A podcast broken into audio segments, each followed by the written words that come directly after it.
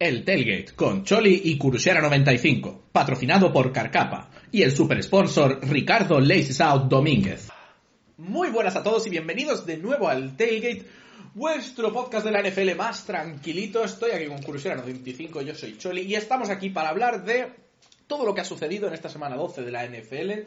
Una semana en la cual tenemos grandes decepciones, grandes basuras de partidos y equipos que pues siguen demostrando que merecen estar en lo más alto de la liga. Eh, Como, los siempre, Indianapolis Colts. que son playoff team, por alguna razón. Pero bueno, eh, eh, como siempre os vengo a decir aquí que eh, estáis en un podcast el cual es eh, afiliado directo con Fanatics, que son la gente que comercia con eh, los productos oficiales de la NFL en Europa, o sea que si queréis comprar cualquier tipo de merchandising de la NFL, siempre tendréis algún link en la descripción y aparte van actualizando los códigos de descuento que os, iremos dando según la semana. ¿Kuru tiene preparados los códigos? Eh, actually no, porque los, tenemos, los tenemos justo hasta, hasta el día que se publica el podcast, así Vale. que no tengo. Lo veréis. Si no, en el canal principal solemos ponerlos también. Eh, por otro lado, pues tenemos un Patreon donde podéis hacernos preguntas, donde podéis, si formáis parte del Patreon, pues hacer preguntas más directas y que os respondamos pues aquí y os dediquemos una parte del programa pues a algo que habéis pedido vosotros. Y yo creo que este tema es justo muy interesante, que nos lo ha pedido aquí nuestro eh, super sponsor, Ricardo, Laces Out. ¿Es Domínguez o Rodríguez? Domínguez. ¿Domínguez? Por favor, Choli, que, que poca profesionalidad por tu parte. Y nos ha preguntado sobre el tema de la regla que cambiaron los overtime por Josh Allen. Eh, sí, para los que no lo sepáis, eh, ha habido un ligero cambio en la NFL. eh, ¿Fue este año? No, fue ya el pasado. Fue el año pasado. eh, para las normas de prórroga, porque después de, pues bueno, de la- la- el final, final de conferencia en el, entre los Bills y los Chiefs, en los cuales fue un señor partidazo, pero eh, los Bills no tuvieron la oportunidad de tocar a balón en prórroga porque anotaron los Chiefs directamente, se hizo un cambio. Un cambio que, que yo sepa, a día de hoy todavía solo afecta a los playoffs. Importante eso. O sea, el partido de Eagles-Bills, que es a raíz de lo que viene esta, esta pregunta, que se fue a prórroga, no incluye este cambio. En partidos de regular season es la norma normal, que es eh, si el equipo que recibe primero anota un touchdown, el partido se acaba y ese equipo gana. Si no, si no anota un touchdown, anota un field goal o directamente no anota, el otro equipo tiene la oportunidad de responder. Si después de que cada equipo ya tiene una posesión, el empate persiste, pues se va a muerte súbita el siguiente equipo que anote gana el partido. ¿Cómo cambia la norma en playoffs actualmente? Pues bien, es un cambio muy simple. Eh, independientemente de lo que ocurra en la primera posesión, sea touchdown, field goal o sin anotación, el otro equipo va a tener esa segunda oportunidad para responder. O sea, digamos que los Eagles el otro día anotan un touchdown. Si fuese un partido de playoff, los Bills hubieran tenido. No, perdón, al revés. Que los Bills anotan un touchdown, los Eagles hubieran tenido la opción de hacer un drive. Y ahí continuamos igual que antes. Si el empate persiste después de un drive de cada equipo, pues se va a muerte súbita y el siguiente equipo que anote gana. ¿Me parece mejor norma que lo que teníamos? Hombre, sí. Sí, a ver, parece que hace más justo, sobre todo en, en post-season, que ya la cosa es un poco que, que una moneda decida a lo mejor que un equipo gane o, o gane el otro, pues es bastante chungo. Sobre todo cuando tienes en cuenta, eh, no tengo el stat a mano, pero, o sea, favorecía mucho al equipo que gana el coin toss el ganar el partido, ¿no? Cuando se iba a overtime. Sobre todo cuando tienes en cuenta partidos como fue ese, ese Bills Chiefs, que creo que dije antes que fue final de conferencia, creo que no, que fue la final de, perdón, eh, fue la ronda divisional, pero bueno, da igual.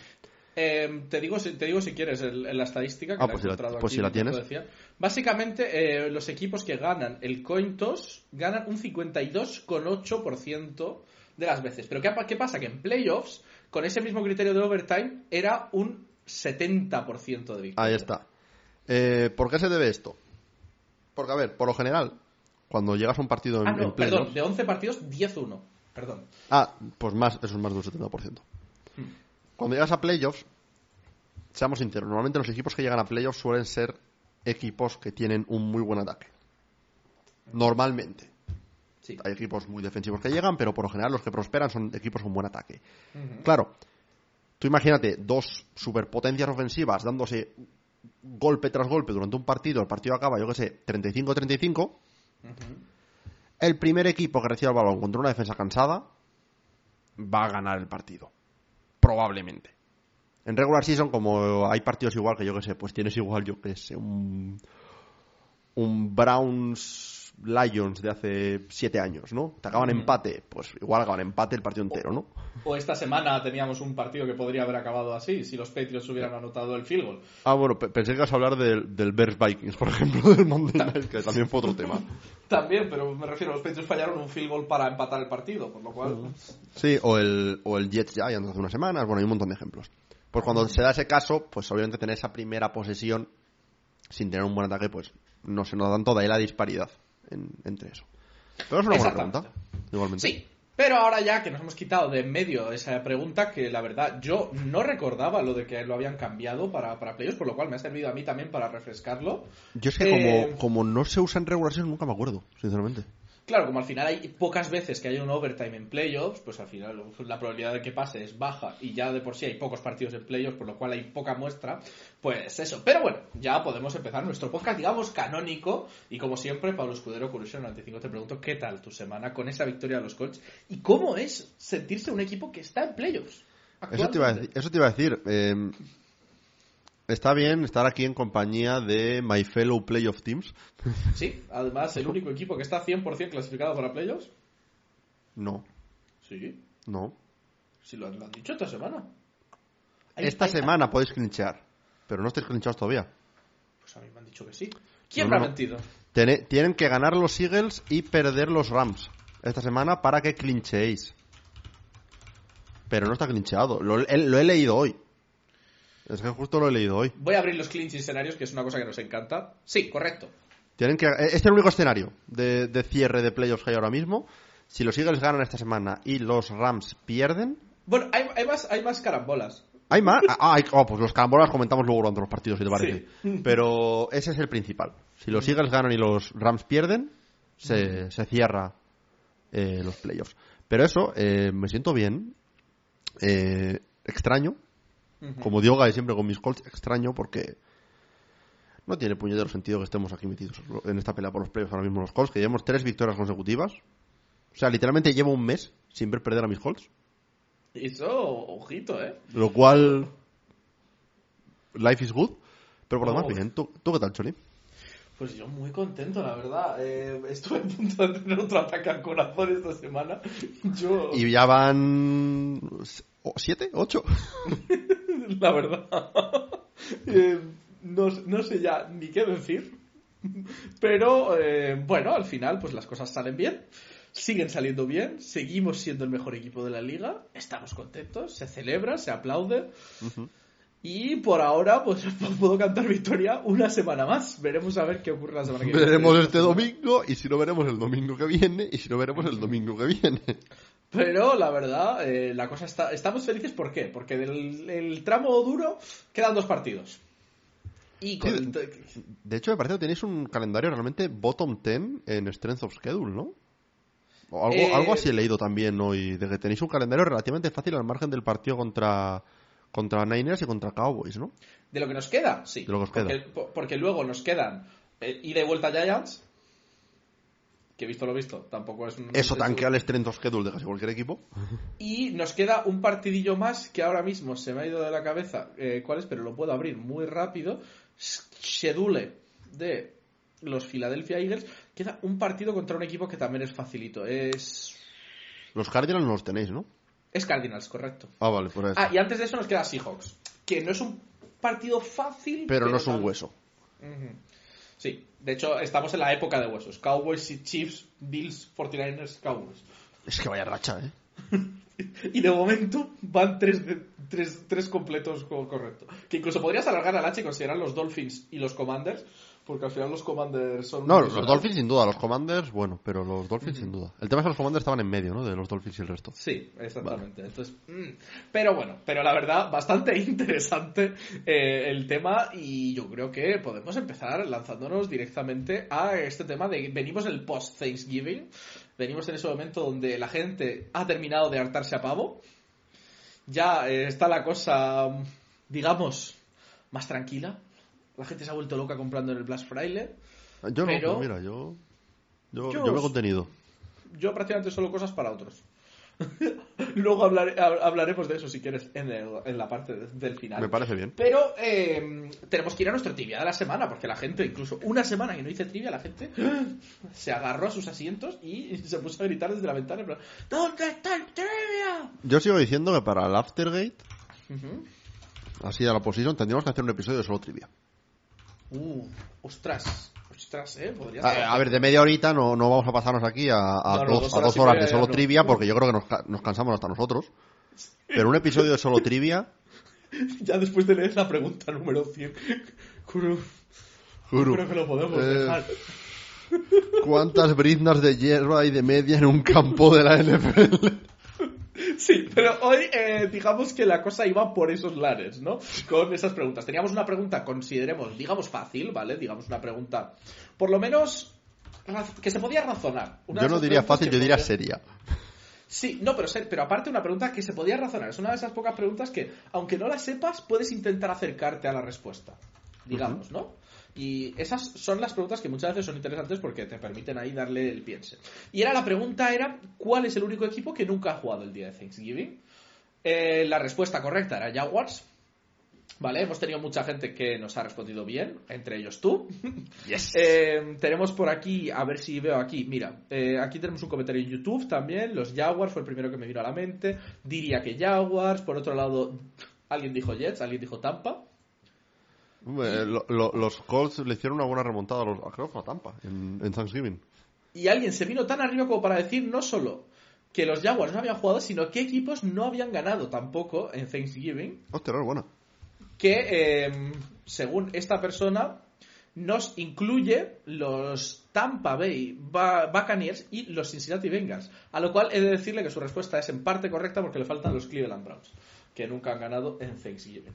Eh, pero luego llegaba la parte segunda de la pregunta que era la que más me gusta a mí.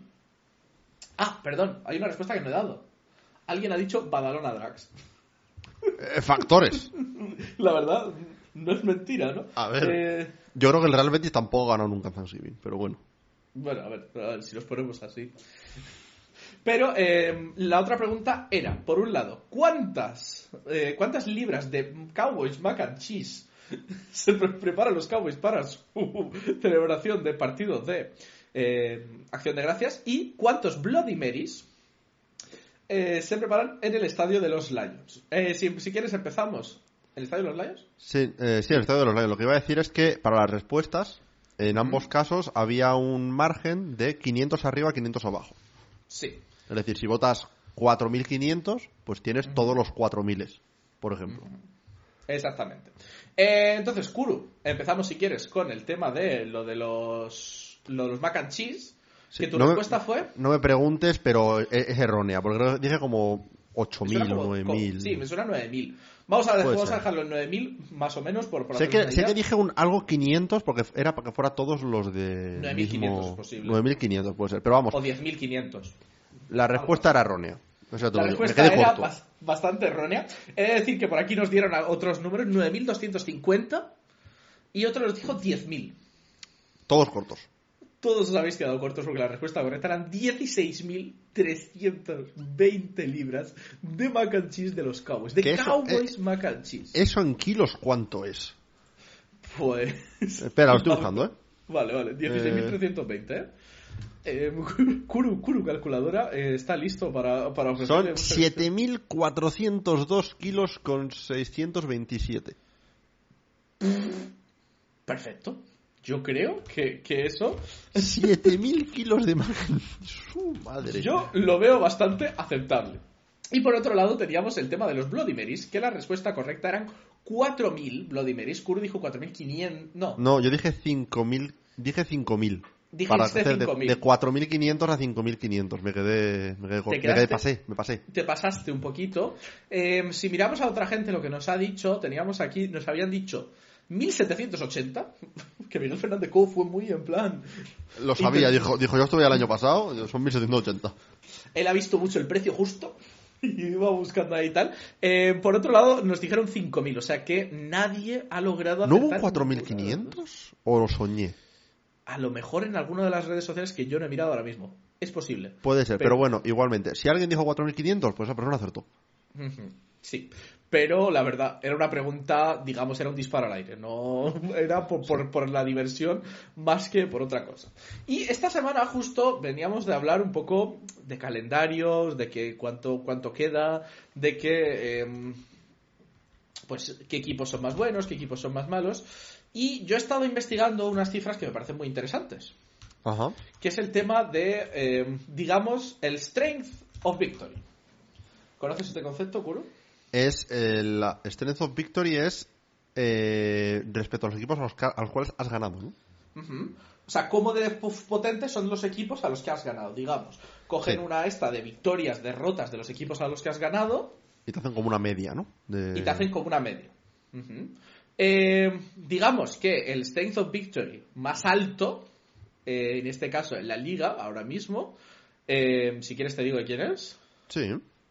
es de los Arizona Cardinals. Hombre, claro, porque solo tienen dos wins y unos contra los Cowboys.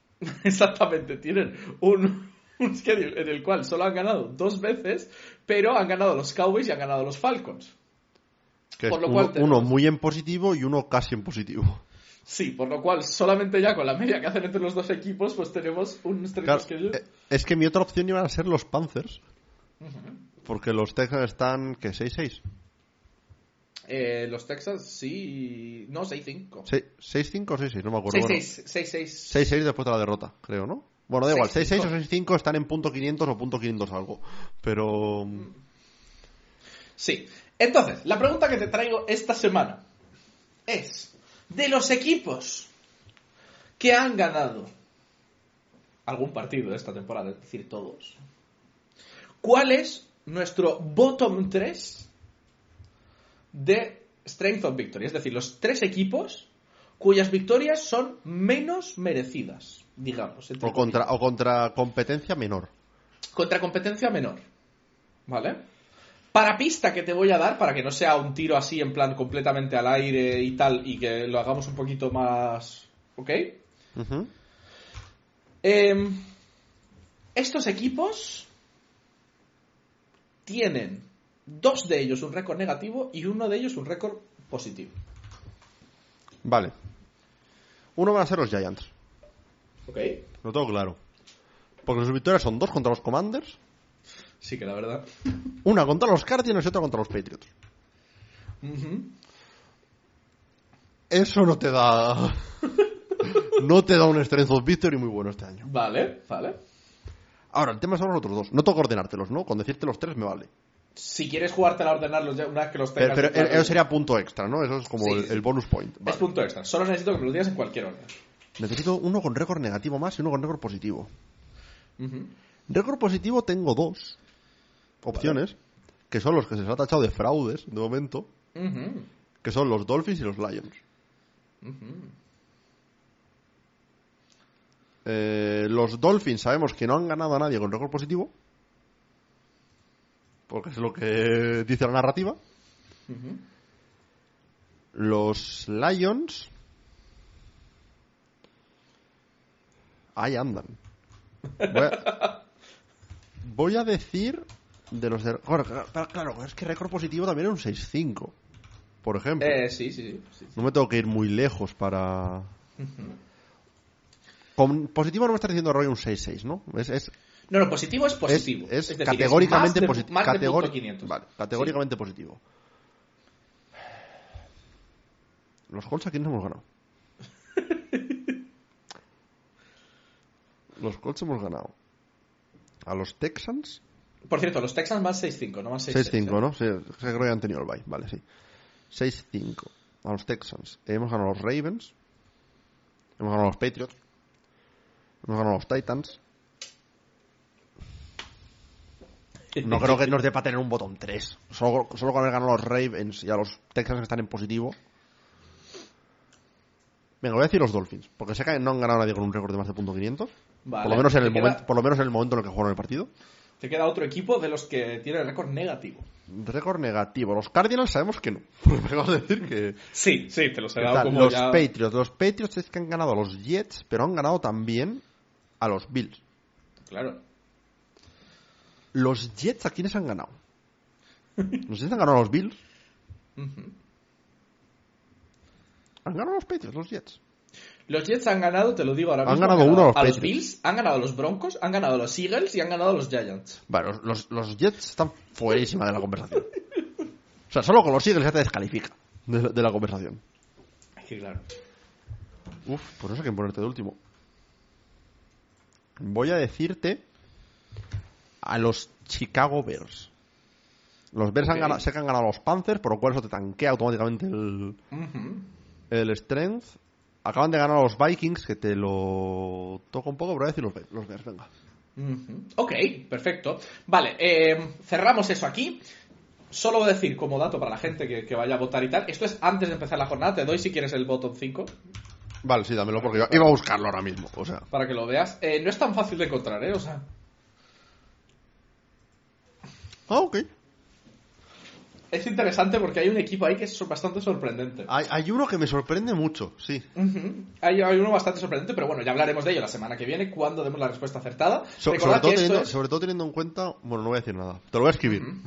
Sí, pero, pero sobre todo ya os digo que es después de la jornada 12. Pero yo creo que con ello nos podemos lanzar ya a las noticias de la semana. Y la verdad, esta semana no ha ido muy cargada de noticias, pero hay una noticia que ha colapsado a todas las demás.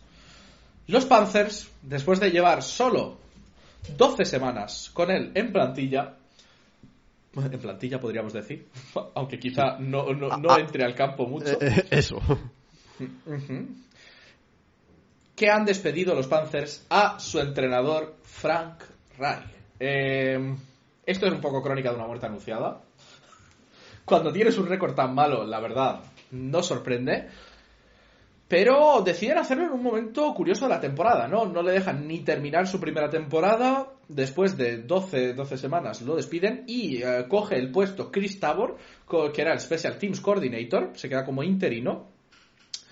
Y no solo eso, sino que además despiden también, si no me equivoco, al coach de quarterbacks y eh, de running backs. Eh, sí. Por lo cual en el proceso están un poco, di- digamos, haciendo limpieza. Y la verdad, esto yo creo que genera muchas preguntas y mucho debate, ¿no? Porque al final eh, es el tercer año consecutivo en el que un equipo echa a un entrenador a mit- a- sin que termine ni siquiera la temporada. Su primera temporada. Exactamente. Es importante ese caveat. Su primera temporada, lo cual, bueno, podría Sí. parecer cuestionable en muchas situaciones. Sí, una cosa que me pregunto si se podría empezar a considerar que es un cambio de dinámica en la NFL. Pero por decirte así un poco, eh, lo tuiteé el, el otro día cuando se anunció. Eh, Frank Reich es el quinto head coach de la historia de la NFL en ser despedido durante su primer año como head coach en una franquicia. Los otros cuatro son Nathaniel Hackett el año pasado. Urban Meyer en- hace dos años. Y para tener los siguientes tienes que irte a Pete McCulley en 1978, Hostia. que si no me equivoco era para los 49ers. Y el primero en tener este honor, podemos decir, es John Welchel en 1949. Puf, se ha llovido, sí. O sea, en la Super Bowlera técnicamente solo ha habido cuatro. Y tres de ellos en, en años consecutivos. Y aquí habrá gente que me va a saltar con el nombre típico que lo he visto mencionar un montón, Bobby Petrino. Es importante eh, poner el, el énfasis en la palabra despedido, porque Bobby Petrino no fue despedido, Bobby Petrino renunció. Sí. Que aunque sea casi lo mismo, No es, no lo mismo. A veces renuncias porque sabes que te van a echar al día siguiente, pero eh, O- no es o- lo mismo. o- o en el caso de Petrino renuncias porque es lo que has hecho toda tu vida, dejar equipos tirados a mitad de temporada, pero bueno, tengo un vídeo ya que habla de eso. Em, shameless plug. Em, Sí, pero, Esto, esto genera muchas aristas ahora mismo, ¿no? Porque tenemos por un lado, eh, yo creo que podemos ir centrándolo desde, digamos, desde lo más grande hasta lo más pequeño, ¿no? Lo, lo más grande sería empezar a mirar al, al equipo de lo que es el, digamos, el propietario y la gestión del propio equipo. Es decir, tú tienes un equipo que está en una situación muy rara desde hace tiempo, que no termina nunca de reconstruir, gastas muchísimas picks en subir a por un quarterback, gastas mucho dinero en traer a un entrenador y sin terminar ni siquiera la primera temporada lo echas. Pues sí, eh, he leído un dato bastante curioso. Eh, Tú sabes, a ver, como, como ya hemos hablado varias veces, ¿no? Los contratos de head coach son 100% garantizados. Da igual que te echen un día después de firmarlo. Si tú firmas tu contrato, vas a cobrarlo íntegro. Eh, a Ray le quedan tres años más de contrato. ¿Sabes cuánto va a cobrar Frank Reich al día durante estos tres años? No sé. Suena, suena cerdada. O sea, te está poniendo cara. de- Tú, de- vamos a jugar a la patata caliente. ¿Cuánto crees que va a cobrar Frank Reich al día de los Panthers durante los próximos tres años? Eso sin contar que, aparte, está cobrando por parte de los Colts. Claro, va- vale, vamos a hacer un cálculo. Yo que sé, así abuela la pluma, no sé, 12 mil dólares. Más, Hostia. Yo que sé, 15 mil. más. Se te ha puesto cara de, de que hay que subir, ¿eh? 23 mil. Más, Vale, es 24. más. 25. Por el culo de la Inco, apúntate una y sí, 25 mil dólares al día durante los próximos tres años. Va a cobrar Frank Reich. Eso de los Panthers. Luego está por otro lado que los Colts hace literalmente año y medio le habían renovado seis años antes de despedirle. Por lo cual, suma también por ese otro lado. Pero, pero sí. Que, claro, Eh. yo creo que eso ge- genera un debate en sí mismo, ¿no? Porque a mí me hace pensar, y he visto, he visto también que tú has tenido un poco ahí de, de charla también con ese tema, he visto a mucha gente comentar, ¿no? El hecho de, de qué chollo, ¿no? Ser entrenador y ahora te piras y, y cobras por no hacer nada. Pero, claro, yo lo pienso desde otro punto de vista, que es un poco el... La culpa no es del entrenador. No, no, la culpa es del decir- entrenador. quiero mucho decir, menos. no, aquí los entrenadores tienen mucho gorro. ¿Sabes lo que vales? No, no, es decir, yo- el no he equipo- hecho la culpa al entrenador. No, no, no digo que tú lo, lo eches. Yo pienso, el tema es que yo veo un debate muy grande con esto y creo que el, el debate está completamente fuera de foco. Que el debate es, los entrenadores se están llevando mucho dinero. No, perdona, los entrenadores se están llevando lo que se les ofrece a precio de mercado. Si tú estás dispuesto a pagar ese precio y tú decides que te llevas a ese tío por seis años de contrato, pues lo siento, pues es igual que ahora les han comido los Browns el contrato de Sean Watson, full garantizado. Pues si tú decides que vale eso, pues te lo comes. Pues sí. Quiero decir. De hecho, de hecho Ferran, de, de Ujú. Total Blitz, en en catalán, eh, me lo comentó justo en el, en el tweet que puse de tal. Dijo, igual los, du- los dueños tienen que empezar a plantearse un poco el decir, vamos a pagar menos o dar contratos de menos duración, por lo menos, a otros entrenadores. Y si no quieren venir porque no es suficiente pasta, pues ya vendrá otro. Será por coaches con potencial de head coach ahí por la NFL. Bueno, al final es un poco esta cosa de. Esta cosa que se dice de es el mercado, ¿no? O sea, quiero decir, tú con los jugadores tienes un salary cap, lo has jugado muy bien, tienes un salary cap, por lo cual te puedes asegurar que no les vas a pagar más de tal, pero digamos que los entrenadores están fuera de eso y saben la cerdada de dinero que tú estás haciendo al año. Por lo cual, pues están en una No, posición en la que dicen, no, mira, tú me quieres a mí, tú me pagas esto. No, por, por eso digo al final la responsabilidad no es de los entrenadores, es decir, tal, es de los dueños. Es decir, vale, pues voy a cortar el grifo y si me tengo que conformar con un head coach un poco peor, pero sé que no me estoy hipotecando, económicamente hablando. Tal, que a ver, que a David Tepper es creo que el segundo dueño más, más rico de la liga. A, David. Tepper esto es calderilla, ¿sabes? Es por eso por lo que ha despedido ya a cuatro entrenadores desde que está desde que tomó Ujú. control de los de los Panthers en 2018 o algo así. Eh, le da igual, pero para otros para otros dueños y demás sí que es igual una cosa a tener en cuenta. Sí, a ver, el, el problema es que yo veo mucho enfoque en los jugadores de tenemos que controlar esto de que los entrenadores. No. La- Es, es un enfoque completamente desacertado. Es decir, lo que tienes que intentar controlar es que se pague tu posición acorde a lo que tú quieres que se pague. Y decir, vale, pues si no me pagas esto, pues mira, me niego a jugar. Y, y Lo entonces. que, lo pues, que hizo Lamar, si eres un jugador que realmente lo valga. Porque, pero lo de decir, no, no, mira, es que como este lo tiene muy bien, vamos a hacer que él lo tenga peor para que todos lo tengamos peor. Pues no, súbete esto hacia el ¿cómo, cómo es el dicho en inglés? Eh, rising tides lift all boats o algo así que es. Las Sí. mareas las mareas altas levantan a todos los barcos, pues lo O sea, mismo. ¿Qué quiero decir? A mí me parece un poco tal. Pero por otro lado me hace pensar en, madre mía, eh, los dueños de este equipo. O sea, quiero decir, ¿de dónde le pones ese contrato en la mano a Frank Reich para despedirlo antes de que termine el año. Y ahora mi pregunta es, ¿tú crees que es merecido el despido? Pregunta uno. Yo creo que en muy pocos casos es merecido un despido en año 1. Eh, más que nada porque es que no has dado tiempo a que el head coach le dé forma al equipo. Sí que es verdad que en una situación como la que están los Panthers, que han traspasado todo por una pick 1, que obviamente con esa pick 1 quieres que uno desarrolle y dos si desarrolla poder aprovechar esa ventana de contratos rookie para igual hacer un push a una Super Bowl. No puedes perder tiempo. Y seamos sinceros, Frank Reich eh, estaba haciendo un trabajo horrible. claro, el tema es, por un lado, el equipo es malo. O sea, es decir, tienes una línea que no para nadie. Eh, Bryce Jones, si no me equivoco, la cifra estaba que era el, como top, estaba dentro del top 29, o sea, no sé si era el 29 o 28 por ahí de los cuartos, que más presiones barra sacks eh, recibe. O sea, es de los que más.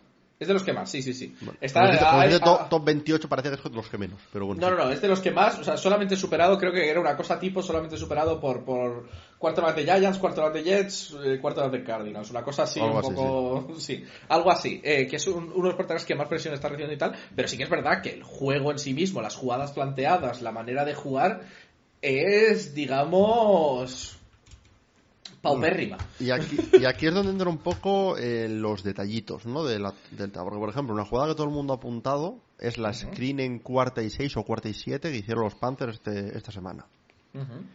Y sinceramente, como fan de los Colts, esos son jugadas que yo hubiera. O sea, me, cuadran perfectamente que Frank Reich marcase esa jugada. Pero es que luego llega uno de tus jugadores favoritos del roster de los Panthers, DJ Char Tuturu. Sí, grande diciendo que el play call original era otro y que Bryce Young cambió la screen en la línea de scrimmage. Y, de hecho con DJ Chark llegando a decir que el play call original era mejor. Que punto uno, es un wide receiver tirando debajo del autobús directamente a, su cuarta titular. No esperaba esto, la verdad. Lo cual es como, ok, tío. Eh, sí, la verdad, es, es una actitud eh, cuestionable, digamos. Punto dos, te preguntarte si esto ocurrió con más frecuencia. Que no creo, porque lo dicho. Si ocurrió con más frecuencia, resulta que Bryce Young y Frank Reich son, son, la misma mente ofensiva. Porque lo que está lo que está viendo con los Panthers es lo mismo que vi con los Colts. Y punto 3, te hace pensar si el problema es, también quizá un tema de que el propio Reich no fue capaz de controlar las relaciones dentro del vestuario. Claro, eso es, un tema que, que, se pone mucho en duda al final, ¿no? El tema es por, no sé, es bastante cuestionable, ya te digo, todo el proceso, ¿no? Venimos de unos Panzers que si bien eran malos, tenían, digamos, ya despidieron, despiden a su entrenador. Llega un tío interior, que además ya hablamos en su, en su día de que ojalá le hubieran dado a Steve Wills el equipo para intentar hacer algo. Porque él intentó un proyecto, el equipo no era un gran equipo, pero iba mejor de lo que van, literalmente. O sea, era un equipo con un récord que como 8-9, algo así, al final. No es 8-9, pero acabaron mejor de lo que todo el mundo 7-10 o algo así. O sea, no acabaron tan mal el año. De hecho, lo eh, puedo poner aquí. Lo que, lo que es evidente es que los Panthers de Steve Wilkes del año pasado son mejores, que los, son mejores que los Panthers de este año. Sí, quiero decir, acabaron igual de récord que los Saints y los Falcons. ¿Sabes? Que no es decir mucho, pero es decir, con el equipo que llevaban, con, los cambios que habían. Y de repente, pues te desprendes de muchísimas cosas para conseguir una pick muy alta. Eh... Que ahora hablaremos de eso, porque también ha habido tema con la rueda de prensa hoy de David Tepper, eh, esto estamos hablando de martes, eh, en el que habla sobre ese trade también. Pero tiramos, sigue, acaba el punto y luego seguimos. Bueno, a ver, el tema al que yo quería llegar al final con esto es que tú has traído a un tío, te has gastado muchísima pasta, te has gastado muchísimos recursos en eh, buscar esa pick 1, en traerte a un tío para echarlo antes de que ni siquiera acabes un año. O sea, me parece que una de dos, o las cosas han ido muchísimo peor de lo que esperabas, o tu mirada al, al entrenador cuando estabas investigando si querías a este tío o no, era mala de cojones. O sea, no pues si, si estás a un tío después de 12 partidos con tu equipo, muy. No sé. A ver, eh, lo, que, lo que ha dicho la gente, nacer en el Hackett duró más, duró más el año pasado, ¿sabes? No, no sé. Y, y, que luego si lo miras... A ver, eh, sé que esto está inflado en parte porque el, el último año de LAC fue muy bueno y tal. Pero Frank Reich, Frank Reich con malos equipos en Indianapolis tuvo un récord positivo a lo largo de sus eh, cuatro años, cinco años de carrera en Indianapolis, tuvo, tuvo récord positivo. Lo que, que el pasa es que tiene, pasado- tiene un, récord un, un- un roster horrible en los Panthers. Es que el año pasado iban 4-8. En este mismo momento. No 1-10, ¿sabes? O sea, es que quiero decir. Hay algo que va muy mal. Que los Panthers de 2022 ganaron a los Panthers de 2023. Ahora mismo. Es que ese es el tema. ¿Y con, con quién? ¿Sabes? O sea, quiero decir, con Baker Mayfield. O Sanders, ¿no? Depende- o PJ Walker, depende de la sí, semana. sí, sí. O sea, quiero decir, el momento ya sentaron a Mayfield. O sea, al final. Eh, pero bueno, querías comentar tú algo del tema de lo de las declaraciones de Tepe. Sí, porque es que ha dicho cosas raras. Vamos a dejarlo ahí durante tal. Obviamente le preguntaron por el récord del equipo desde que es eh, dueño, que es horriblemente malo el récord mientras tal. Y dice, bueno, es una cosa que tenemos que mejorar, hasta ahí todo normal, ¿no? Pero es que luego le preguntaron por el tema del drafteo de, de Bryce Young, porque el rumor que había era que eh, en realidad Frank Reich quería a CJ Stroud, David Tepper quería a Bryce Young, y fue un aquí manda mi polla y draftamos a Bryce Young. Es, es lo que se rumorea. Le preguntaron por ello y dijo, "Em, a ver, todo el mundo estaba on board con draftear a, a Bryce Young. O al menos eso creo. Lo cual ya es una, un- una coletilla que tal. Pero es que luego, al parecer, el plan para el trade era distinto a lo que acabó ocurriendo. El plan para el trade era que los Bears iban a hacer un trade con los Texans para cambiar la pick 1 por la pick 2 y que luego los Panthers iban a subir al número 2 con los Bears para draftear a CJ Stroud. Lo dijo así, Tepper, porque suponían que Bryce Young ya habría sido drafteado en la pick número 1 por los, por los Texans. O sea, este hombre ha dicho que al final sobrepagamos para poder subir nosotros al 1, porque queríamos a Bryce Young, pero que nos hubiera valido draftear también a CJ Stroud, porque total nos daba un poco igual. Es, un po- es lo que ha venido a decir al final. No sé, yo, yo veo muchas cosas ahí raras.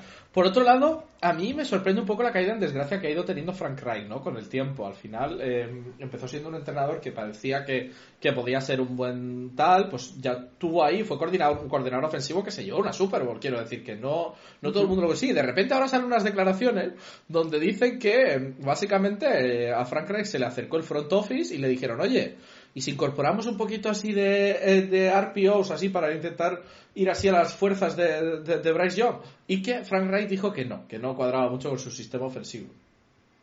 Pero claro, eso si te pones a mirar históricamente Frank Reich es algo sorprendente, ¿no? Porque en su día Fue, fue el que revolucionó, no revolucionó, pero el que... O sea, el ataque de los Eagles del año de la Super Bowl era las RPOs.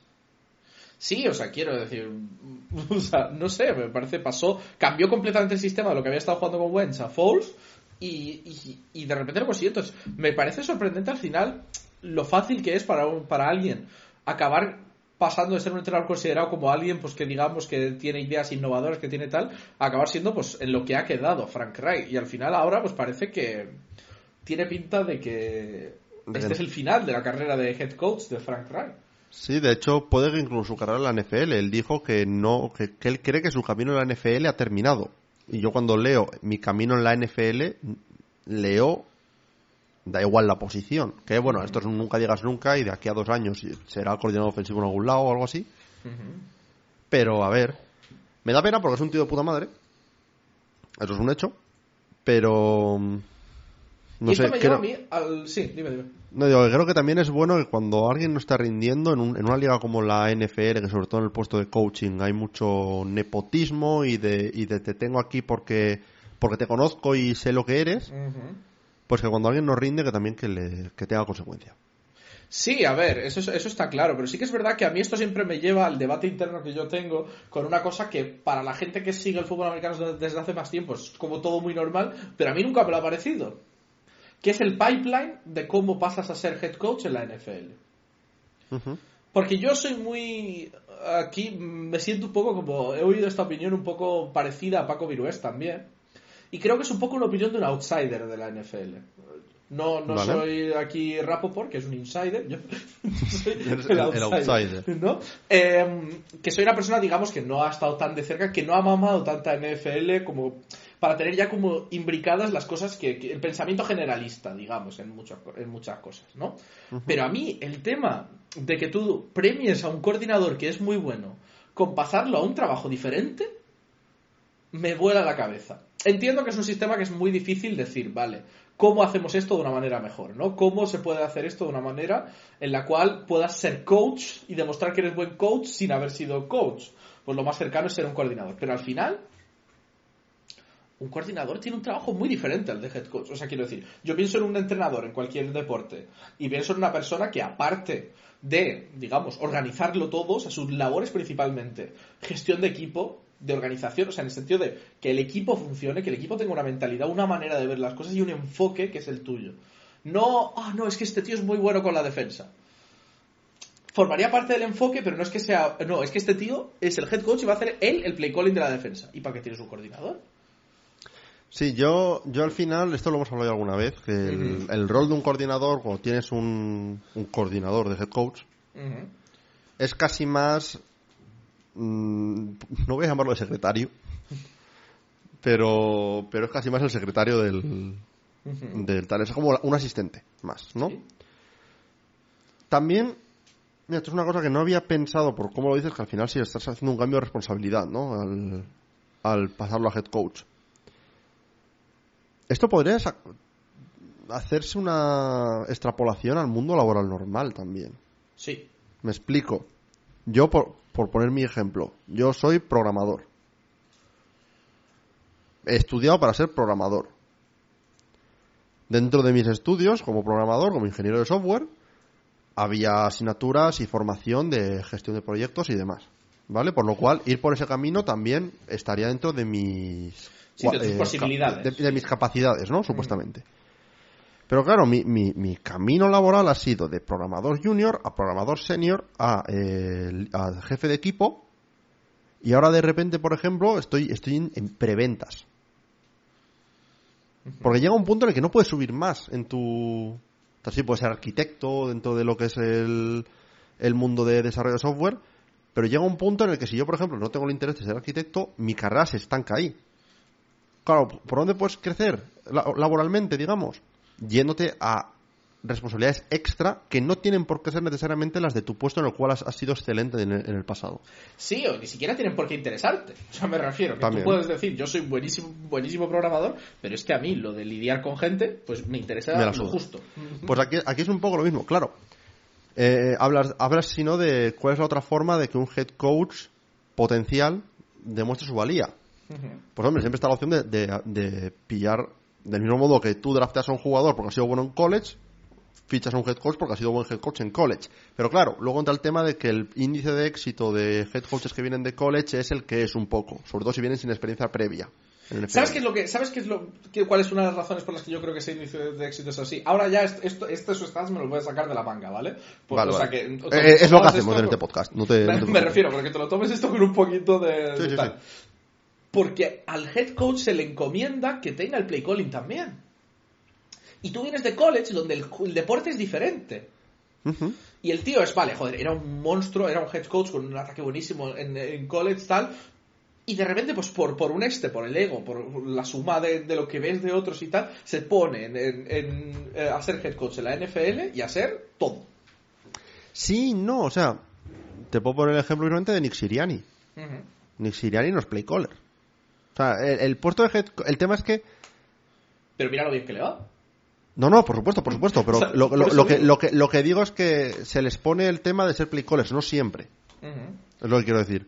Eh, no, sí, sí, le le va genial, o sea, Pero justo por eso yo lo que querría ver al respecto a eso es cuántos de los que han fracasado estrepitosamente han tenido además labores de play calling, de tal, de, de, digamos, estar por encima de lo que se puede asumir de una persona que está entrando. ¿no? Claro, también, también es que luego entran muchas variables ahí, que es, por ejemplo, el tema de cuánto, cuánta asistencia tiene ese nuevo head coach, ¿sabes? Es un nuevo head coach al cual le dicen, toma las llaves del Ferrari, apáñatelas. Sí.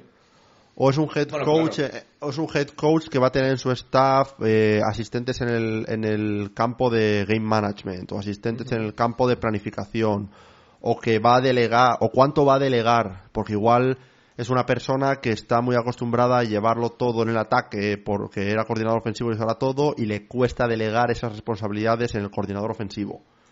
No digo el play calling completo, pero sí igual eh, algo de play design o algo así, ¿sabes? O de, o de planificación, o que le mande reportes de film, Sí, o, ¿sabes? Ese tipo de cosas. Claro, también llega un punto en el que normalmente cuando se contrata un head coach, ese head coach es el que escoge, es- el que escoge su staff. Sí. Es, eh, puede ser también un tema de fallo en la planificación del staff de dicho head coach.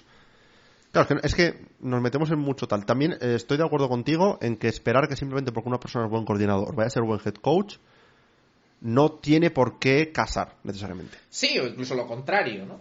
el hecho de cómo ha sido, eh, como le ha pasado bien Emi, ¿no? Como solo ha sido coordinador, pues este tío no sabemos. Claro. lo- O sea, al final el argumento puede ir hacia las dos direcciones, ¿no? Pero está claro que es algo mucho más complicado de lo que, de lo que podemos... No, no, no. eh, eh, eh, parece muy fácil siempre. Y esto es una cosa que lo veo, por ejemplo, mismamente con casos, con casos como el de la screen que dije antes. Que es muy fácil eh, ver una jugada eh, a posteriori, teniendo tiempo para pararla, para pensar, para tal, y decir, ah, pues este play call fue una puta mierda. Cuando es la de, a ver cuánta gente hay que lo haría mejor necesariamente en una situación en la que tienes 20 segundos para, para meter un play call, un play call que tiene que ser decisivo para el partido, con la presión que eso conlleva y tal. Obviamente por eso pagas a un head coach. Pero que es muy fácil también lo de decir, ah, mira, pues tienes a este tío solo. Ya. Igual esa no era la progresión, igual esa no era... Claro, hay, hay, mucha, hay mucho detalle que muchas veces se obvia en el análisis y es por eso por lo que no me gusta meter mucho en análisis porque sé que voy a, obviar detalles de ese estilo. Sí, pero yo creo que es un tema que es eso, está muy a la orden del día. Hablando de otro, de otra persona que ha caído también, eh, que también era un poco crónica de una muerte anunciada, el coordinador defensivo de los Commanders ha caído Jack del Río. Jack del Río ha sido expulsado a la calle. Digamos que este es el último esfuerzo de Ron Rivera por aguantar su sitio.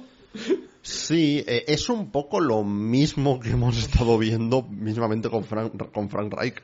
o, o- o lo que vimos en su momento con McDaniels. Empiezan a caer las piezas de por debajo, como avisos, digamos, hasta que cae la pieza gorda. Mm, Yo creo que el caso de Rivera aguantará hasta final de temporada, porque es que a estas alturas... Es lo mismo con Reich realmente. A estas alturas, ¿de qué te sirve un cambio de ese estilo? Yo lo único que he visto, el único argumento que he visto que me gusta de, quita- de echar a Rivera antes de que acabe la temporada es si tu decisión es que vas a poner a Bienemy de head coach para la temporada que viene y darle el Eso sí. test para que vea para que veas un poco cómo casa con el equipo, cómo va la cosa. Sería la única opción. Yo para coger a alguien de alguien interino, aguantar un mes con alguien interino y luego ponerte a buscar, pues termina la temporada con el que tienes y ya está. Sí, de hecho, esa situación de Bienemy sería un poco la situación que tuvo Romeo Crenel con los, con los Chiefs en creo que fue 2007-2008. Despidieron a su head coach. Crenel tuvo media temporada. La idea era, haces tu media temporada y ya buscamos un head coach luego. Pero resulta que lo hizo muy bien, ganó a unos Packers que iban invictos y demás. Y dicen, mira, vamos a probar un año más. Que luego ese año fue un desastre, pero se ganó un puesto de por lo menos un año más de head coach por eso. Con Bienemy podría, podría servir algo así, sin duda. Sí, sí, sí, yo creo que podría ser, ya te digo, situación, o sea, si lo que decide el equipo es, oye, Bienemy es, es con quien queremos ir, que tampoco sería una mala opción, desde luego, viendo que parece, no ya por cómo sea a nivel de coordinador, sino porque parece que se tiene bastante ganado el vestuario, que es una cosa que se, se habla poco de ello, pero podría Y, ser muy y que había dudas sobre su capacidad para hacer eso en su tiempo los Chiefs. Y se hablaba de ello como, el- como el gran fallo ¿no? de Bienemy, la gran cosa que no tenía Bienemy. Y podría ser interesante. Veremos. Ahora yo lo único que lo último que te quería decir respecto al tema de, de- de head coaches es, ¿tú crees que va a caer algún head coach antes de, de final de año más? Yo quiero con todo mi corazón y voy a escuchar, según acabe de decir esto, a los fans de los Chargers gritar, pero por Dios que Brandon Staley lo, lo echen no, no del equipo, sino que lo pateen a la luna. A Brandon Staley. Eh, no va a pasar, pero ojalá pase. Es, es- es mi pick, digamos. Sí, la verdad, es que es, es, es un poco por, por, donde, por donde yo hubiera tirado, porque la verdad... Eh, a ver, ¿hay algún otro que podría...? Es que el- algunos de los que puedes decir por ahí son o coaches que están rollo en su primer año con malos rosters, rollo Ganon en los, en los Cardinals, Sí, pero... uf, que no, que no está que para nada, para nada, ¿eh? Para- Pero digo, si vas a ir por récord, que muchas veces es, es por lo que se acaba despidiendo un coach, por mal récord, ¿sabes? Ujú. Eh, Dayball ha tenido un montón de lesiones para echarlo. Belichick no lo va a echar a mitad de temporada. Eh, Mi otro sería a lo mejor Everflux. Matt Iberflux podría ser, pero es un poco lo mismo. Estamos en semana entrando a semana 13. ¿A, a quién promocionas dentro del, del equipo que te pueda servir igual para hacer un test rank como BNMI? A nadie. Pues a esas alturas, despídelo el primer lunes después del fin de regular season y a tomar por culo. Sí, a ver, la verdad, yo no creo que haya muchos más equipos que, que, que decidan tirar ya a, a su head coach. Eh, sí que es verdad que, que hay varios, varios, varios head coaches que sabemos que, si bien puede que acaben el año, para el año que viene no los volveremos a ver, pero ya te digo, cuidadito con Ron Rivera, que tiene esta semana contra Dolphins y luego bye. Que igual tenemos un despido durante el bye, ¿no? Dices. Igual un 4-9 calentito y a calentar otra ¿eh? silla. Po- po- podría ser, sí, sí. Pero bueno, yo creo que ya podemos pasarnos a las noticias chorra, que son eh, unas noticias que te voy a dar así muy rapidito, como siempre hacemos con nuestras noticias chorra, pero aquí hay una noticia increíble que me ha salido así de última hora. Ah, le han preguntado en una entrevista a Bradley Cooper, el Que estuvo en el partido, ¿no? Sí, que Eh. siempre está por ahí, en lo- en lo- es un gran fan de los Eagles, justo la pregunta va por ahí. Le preguntaron si prefería ganar en 2024 múltiples Oscars, por mejor actor, mejor director, y que, que su estrella protagonista, mujer, ganase el me- mejor actriz, o si prefer- preferiría ver una Super Bowl de los Eagles. Y Bradley Dime, Cooper dijo la Super Bowl, seguro. responde sin ningún tipo de duda y hablando completamente en serio, o sea, esto ya no es ninguna coña, o sea, no es, no es que esté en una entrevista de chorra, le dicen, en serio, dice el tío, la Super Bowl de los Eagles. Solo, Es solo, que- quería, solo quería meter esta noticia para decir que ya somos dos, pero bueno. Eh, ¿Preferirías, preferirías eh, la Super Bowl a que Bradley Cooper gane un Oscar? Qué, qué- qué- qué- egoísta Sí. por tu parte. es que soy, Qué egoísta por tu parte. ya me conoces, soy, soy buenísima gente. la siguiente noticia chorra que tenemos es eh, una noticia que me hizo gracia por, cómo- por cómo la presentaban, que era eh, en el partido de Thanksgiving de los Cowboys, seis minutos antes de que se acabase el partido, estaban ya tomándose eh, Dak Prescott el pago de acción de gracias tranquilísimamente. Hay, que acelerar, hay que aligerar, que, que luego si no hay atascos a la salida y... Claro, yo lo entiendo, quiero decir. Commanders. cayendo de paliza. Les metes, además, les metes 25 en el último cuarto. O sea, si ya ibas 20-10, que ya llevabas 20 les metes 25 en el último cuarto. Que yo Por good no sé. measure. Ujú. No sé, además, en qué minuto exacto. A ver, espera. Sí, mira, en el momento en el cual pasó esto, ya, ya iban 38-10. Ese partido no se remonta. Spoiler alert. De hecho, el último touchdown ni siquiera fue desde el cuarto hora que se estaba comiendo el pavo, porque ya no volvía a entrar al campo, si no me equivoco. Pero, a ver, ponete a jugar después de haberte comido un poco de pavo. El último el, touchdown. plato existe, ¿eh? enlaza para mí perfecto porque es el touchdown de el gran jugador de los Cowboys. El cornerback. Daron Bland. Daron Bland. Es que, es que digo, voy a, voy a decir Daron Bland, pero no sé si es que quieres hacer un esto o que te has quedado en blanco con el nombre. No, no, no, no, no, no. Que eh, estaba dando una pausa dramática. Que llevaba en, en ese momento, después de ese partido, eh, más touchdowns como cornerback esta temporada. Impor- importante decir esto es antes de los partidos del domingo, ¿eh? Porque puedo Sí. haber cambiado esto. Eh, más touchdowns que eh, pues una ristra de jugadores que espera le, le paso la imagen a Kurt para, para que él pueda ayudarme que yo soy horrible con el tema de lo de tal. Entre los cuales pues veo por aquí a Travis Kelsey veo a Derrick Henry veo a Villan Robinson Sí, veo a te digo, te digo la lista completa. sí. Antes de los partidos de este pasado domingo en semana 12, Daron Bland llevaba con sus 5 touchdowns en pick sixes más touchdowns que DK Metcalf, Travis Kelsey, Davante Adams, Derrick Henry, Jalen Waddell, Villan Robinson, Chris Olave, Kyle Pitts, Garrett Wilson, Brandon Ayuk, eh, Adam Thielen y literalmente todos y cada uno de los jugadores de los New England Patriots.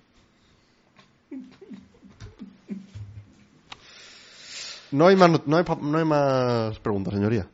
Increíble, la verdad. Eh, vaya pedazo de nivel está mostrando. Y esto me enlaza un poquito. Dime. Eh, tengo una noticia chorra extra por si vas a acabar con ellas. Eh, no, solo quería decir que esto enlaza también con una cosa que nos han preguntado. Ahora Ah, vale. la noticia chorra. Vale, vale, vale, Respecto a eh, viendo cómo está el nivel de cosas y tal, de, de quarterback, de running de wide receiver y todo esto, si no sería este el año para darle el MVP a un jugador de la defensa. Y, y la verdad, entre las ser- papeletas que están haciendo unos y otros. Podría ser el tema es es que tampoco me parece que haya un jugador defensivo que está haciendo un, una actuación tan dominante como para tal. A Daron Bland no le vas a dar el MVP. Porque el MVP, eh, en los votos de MVP también hay un cierto factor de nombre. Y Daron Bland Claro. simplemente no es, un, no es un nombre para darle un MVP. Eh, Miles Garrett. Sí, pero sería un premio casi más a toda la defensa de los Browns que a Miles Garrett. ¿no? Miles Garrett sería como el representante de la defensa. Sí. Al margen de eso, no, no sé si ha habido un jugador que haya destacado tantísimo, tú me vas a decir Jalen Carter, lo sé, eh, que haya destacado tantísimo como para, como para darle el Bueno, son todos los Jalen's, eh. Es un tema, eh. Es un tema. Sí, eh, no sé. Eh, podría ser el año, pero es que yo creo que este es el año para solo McCaffrey. Es que lo veo demasiado claro. Jalen Hart. Jalen Hart. Eh, creo que es el que se lo acabará llevando, ¿eh? si no cambia mucho la cosa. Porque será la de quarterback del equipo que tiene mejor récord y el, y ha sido el mejor equipo en regular season. Pero tal, no sé. No sé cómo lo ves tú, lo de dar un MVP a un defensor este año, pero... Creo, creo que no va a pasar. o sea, así de fácil, esto quiero decir, no. Y, y yo siempre voy a, voy a decir lo mismo. Eh, creo que fue en 2014, el año en el que J.J. Watt dominó la NFL en todos y cada uno de los aspectos posibles. O sea, literalmente que tuvo como cinco touchdowns en ataque y todo. Y, y fue un año en el que no hubo mucho buen juego de quarterback, igual que ha habido este año. Con todo el mundo diciendo JJ Watt es MVP, el premio se lo llevaron Rodgers. No, no tengo más que decir. Es que es, que es, es un premio tan mejor pasador que el- es que el único jugador no quarterback que ha ganado el MVP en los últimos como 10-15 años es Adrian Peterson. Sí. Es que no hay, no hay mucho. Que está la cosa complicada. Vamos. Eh, dame tu última noticia chorra y ya nos pasamos a una cosa que se me ha olvidado anunciar, que es que vamos a hacer nuestras predicciones de playoffs de esta semana. De lo que queda temporada, exacto. Eh, a ver, esto es más que, un- más que una noticia chorra, es una pseudo conspiración. Me estoy poniendo mi gorro de Aaron Rodgers. Eh, a ver, hay una tradición en los partidos que da Fox de Acción de Gracias, que es el pavo que se presenta al, al equipo ganador, al cuarto ganador, para que se lo coma después del partido. Un poco como lo de Dak Prescott, pero como con presentación oficial por parte de Fox, ¿no? A los Packers no le dieron un pavo este año. Es una tradición de como 40 años o 50 años o algo así, Bastante triste, la verdad. que se rompe con Jordan Love. Hay eh, dos teorías al respecto. Se dice que es porque Greg Olsen, que por cierto ha dicho que, que se presenta voluntario a ser head coach de los Panthers si se lo ofrecen, lo cual es un tema, pero eh, Greg Olsen, pues a ver, siempre tiene un pavo en el booth, tal, que, que al parecer comió demasiado del pavo o, o lo destrozó antes de tal y tuvieron que darle el- darles el pavo de los Packers o del ganador del equipo para hacer el beat en el en el booth. Eso no me lo creo. No me creo que, lo, que Fox tenga tan poca preparación. Aquí es donde viene la conspiración. Vale, vale, dame la conspiración, dámela, dámela. La conspiración es que en Fox tenían tan claro que los Lions iban a ganar el partido que previamente marcaron el pavo con el logo de los Lions para presentárselo a, a Detroit y que debido a ello no podían presentarle el pavo a los Packers. Es un evento Esto canónico. probablemente es mentira, pero es mi evento canónico. Es un evento canónico y por ello debe quedarse así. Eh, sí, Ya está. fue lo que pasó. Quería decirlo simplemente. Estabas ahí, ¿no? Te lo confirmo, yo estaba ahí. Yo, su- suelo- Tú eras el pavo. Vaya, me has pillado. Por cierto, eh, solo quería hacer una cosilla. Yo también me ofrezco voluntario a head coach de los Panthers, si me queréis. Tío. Hago muy bien el payaso. Ah, no, vale. Te iba a decir que quería que había perdido la, la, la nariz de payaso, pero lo tengo aquí yo también, ¿eh? Hago muy bien el payaso y yo, fíjate, lo hago a propósito, no sin querer, como Frank Wright. Bueno, Oh. eh, vámonos a, a la siguiente sección que tenemos hoy, que tenemos nuestra sección SIC semanal, Por ejemplo, ¿vale? Cada seis semanas hacemos nuestro check, nuestro, nuestra comprobación, ¿vale? ¿Quiénes son los siete equipos que consideramos que van a ir a playoffs, van a batirse por llevarse la Super Bowl este año? Eh, es- has dicho seis o no son siete, ¿eh? Por, por conferencia, pero bueno. ¿He dicho sé. seis? Bueno, los siete Creo que has dicho equipos. seis. los siete equipos de cada lado que van a ir a la Super Bowl, según nuestra idea en la cabeza, eh, la verdad, no salió muy bien lo que dijimos hace seis semanas. Lo Eh, único que hacemos yo un repaso lo Vale. hace, hace seis semanas. Eh, ¿Quieres empezar tú? Sí. Empiezas tu AFC, digo yo mi... Digo mi AFC, luego tú tu AFC, yo luego yo mi NFC, y luego tal, vale. AFC, yo dije, sin ningún orden de seeding, ¿eh? Campeones de división, Jaguars, Ravens, Dolphins y Chiefs. ¿Dónde tengo yo lo que yo dije? Eh, Wildcards, Bengals, Bills y Chargers. Eso fue mi tal. Actualmente, de esos equipos, eh, los Jaguars están dentro, los Ravens están dentro, los Dolphins están dentro, los Chiefs están dentro, los Bills y los Chargers no, y los Bengals creo tampoco, porque son los Browns. No, los Bengals están buenísimos. Los Bengals están fuerísima. Así que eso, el, acepté los campeones de división, lo- los otros los tengo en el pozo. Yo he perdido donde lo apunté. Vale, pues entonces lo digo yo los otros míos. No, te digo los, los que los que yo lo que lo que yo recuerdo de la Creo que teníamos los mismos equipos, pero habíamos cambiado los campeones de, de división de la FC Norte. Sé que tú pusiste en la FC Norte los Bengals de, de campeones.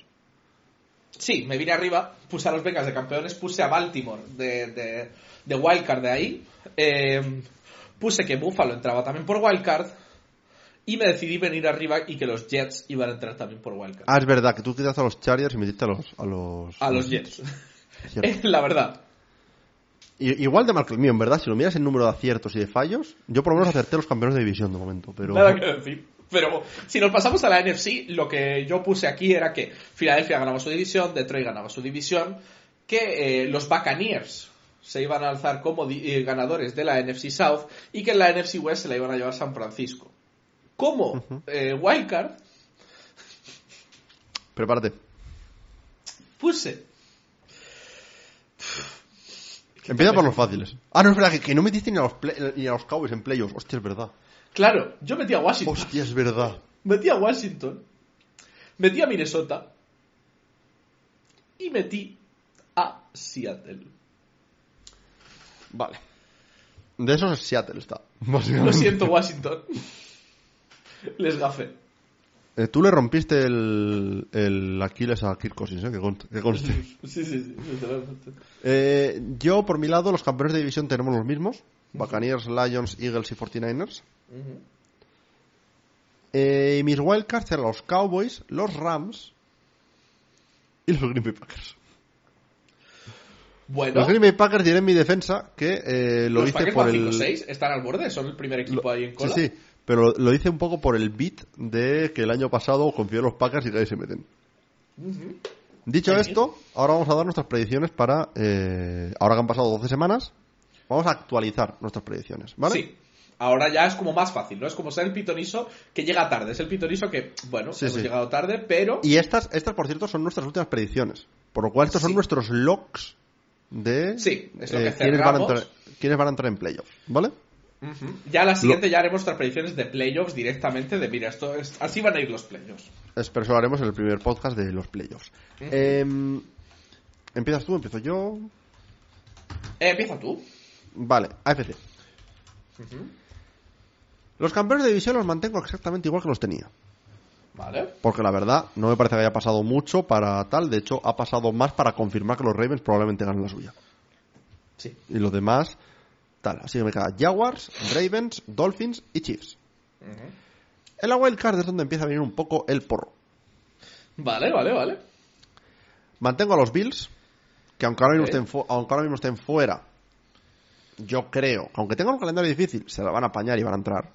O sea, no veo ellos salen fuera de los playoffs. básicamente.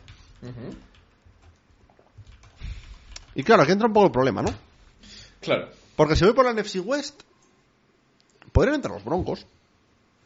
Están on fire. Los Chargers están básicamente fuera. Y de los Raiders ya hablamos. Si voy por el norte, todo el mundo está lesionado o son los Pittsburgh Steelers. Sí. Y si voy por el sur, tenemos a Texans y Colts peleando ahí un poco, pero son equipos que tienen dudas sobre la longevidad que pueden tener. Y luego están los Titans que están mirando mientras sacan mocos. Y le echan mayonesa al café.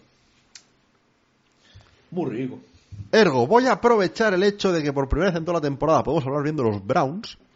Voy a meter a los Browns tirando de épica defensiva en los playoffs. Paco Virués es eso que estás escuchando de fondo, es el orgasmo de Paco Virués. Y voy a meter, obviamente, barriendo para casa a los Indianapolis Colts. Lo cual me deja con mi imagen final de playoffs de la FC sin seeding.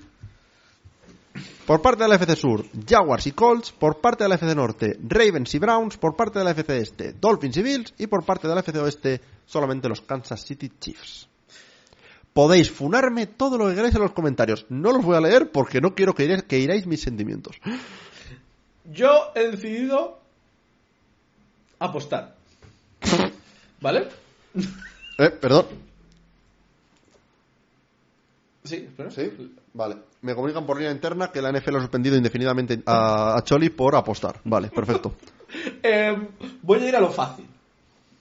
De primeras. Y luego te sorprenderé. De hecho, voy a darte un orden de seeding. Voy a ir Ojo, vas a ir más allá. Yo a tope de level. Yo no. ¿Vale? Vale. Primera seed de la AFC. Miami Dolphins. Segunda seed de la AFC. Kansas City Chiefs. Ok.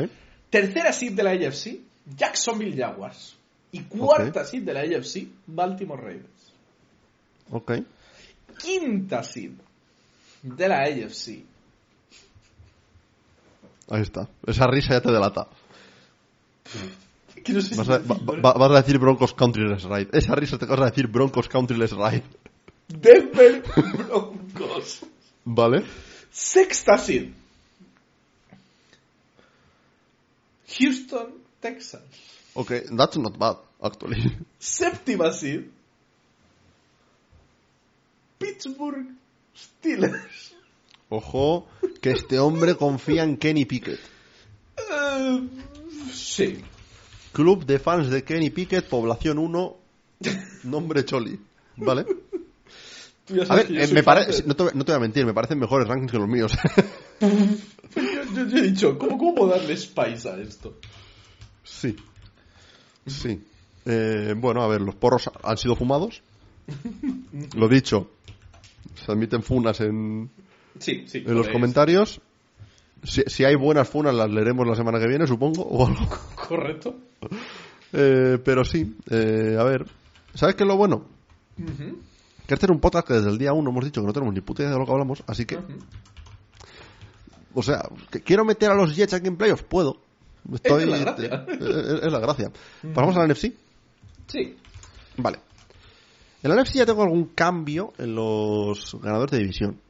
Vale. Tengo uno, concretamente. Vale. Mantengo a los Lions, mantengo a los Eagles, mantengo a los 49ers, creo que no hay mucha duda en esos. Pero en parte estoy siendo. Estoy teniendo un poco de risas y vallas con lo que hemos visto la semana pasada. Parece que los Falcons han aprendido a utilizar a Villan Robinson, por lo cual voy a meter a los Falcons como ganadores de la NFC Sur.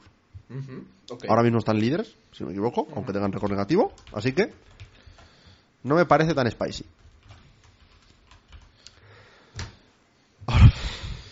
Vale, vale, ok. Ahora vienen mis eh, wildcards. Mantengo a Dallas. Vale. Hasta aquí todo normal, ¿no? Yo creo que sí, yo creo que hasta aquí.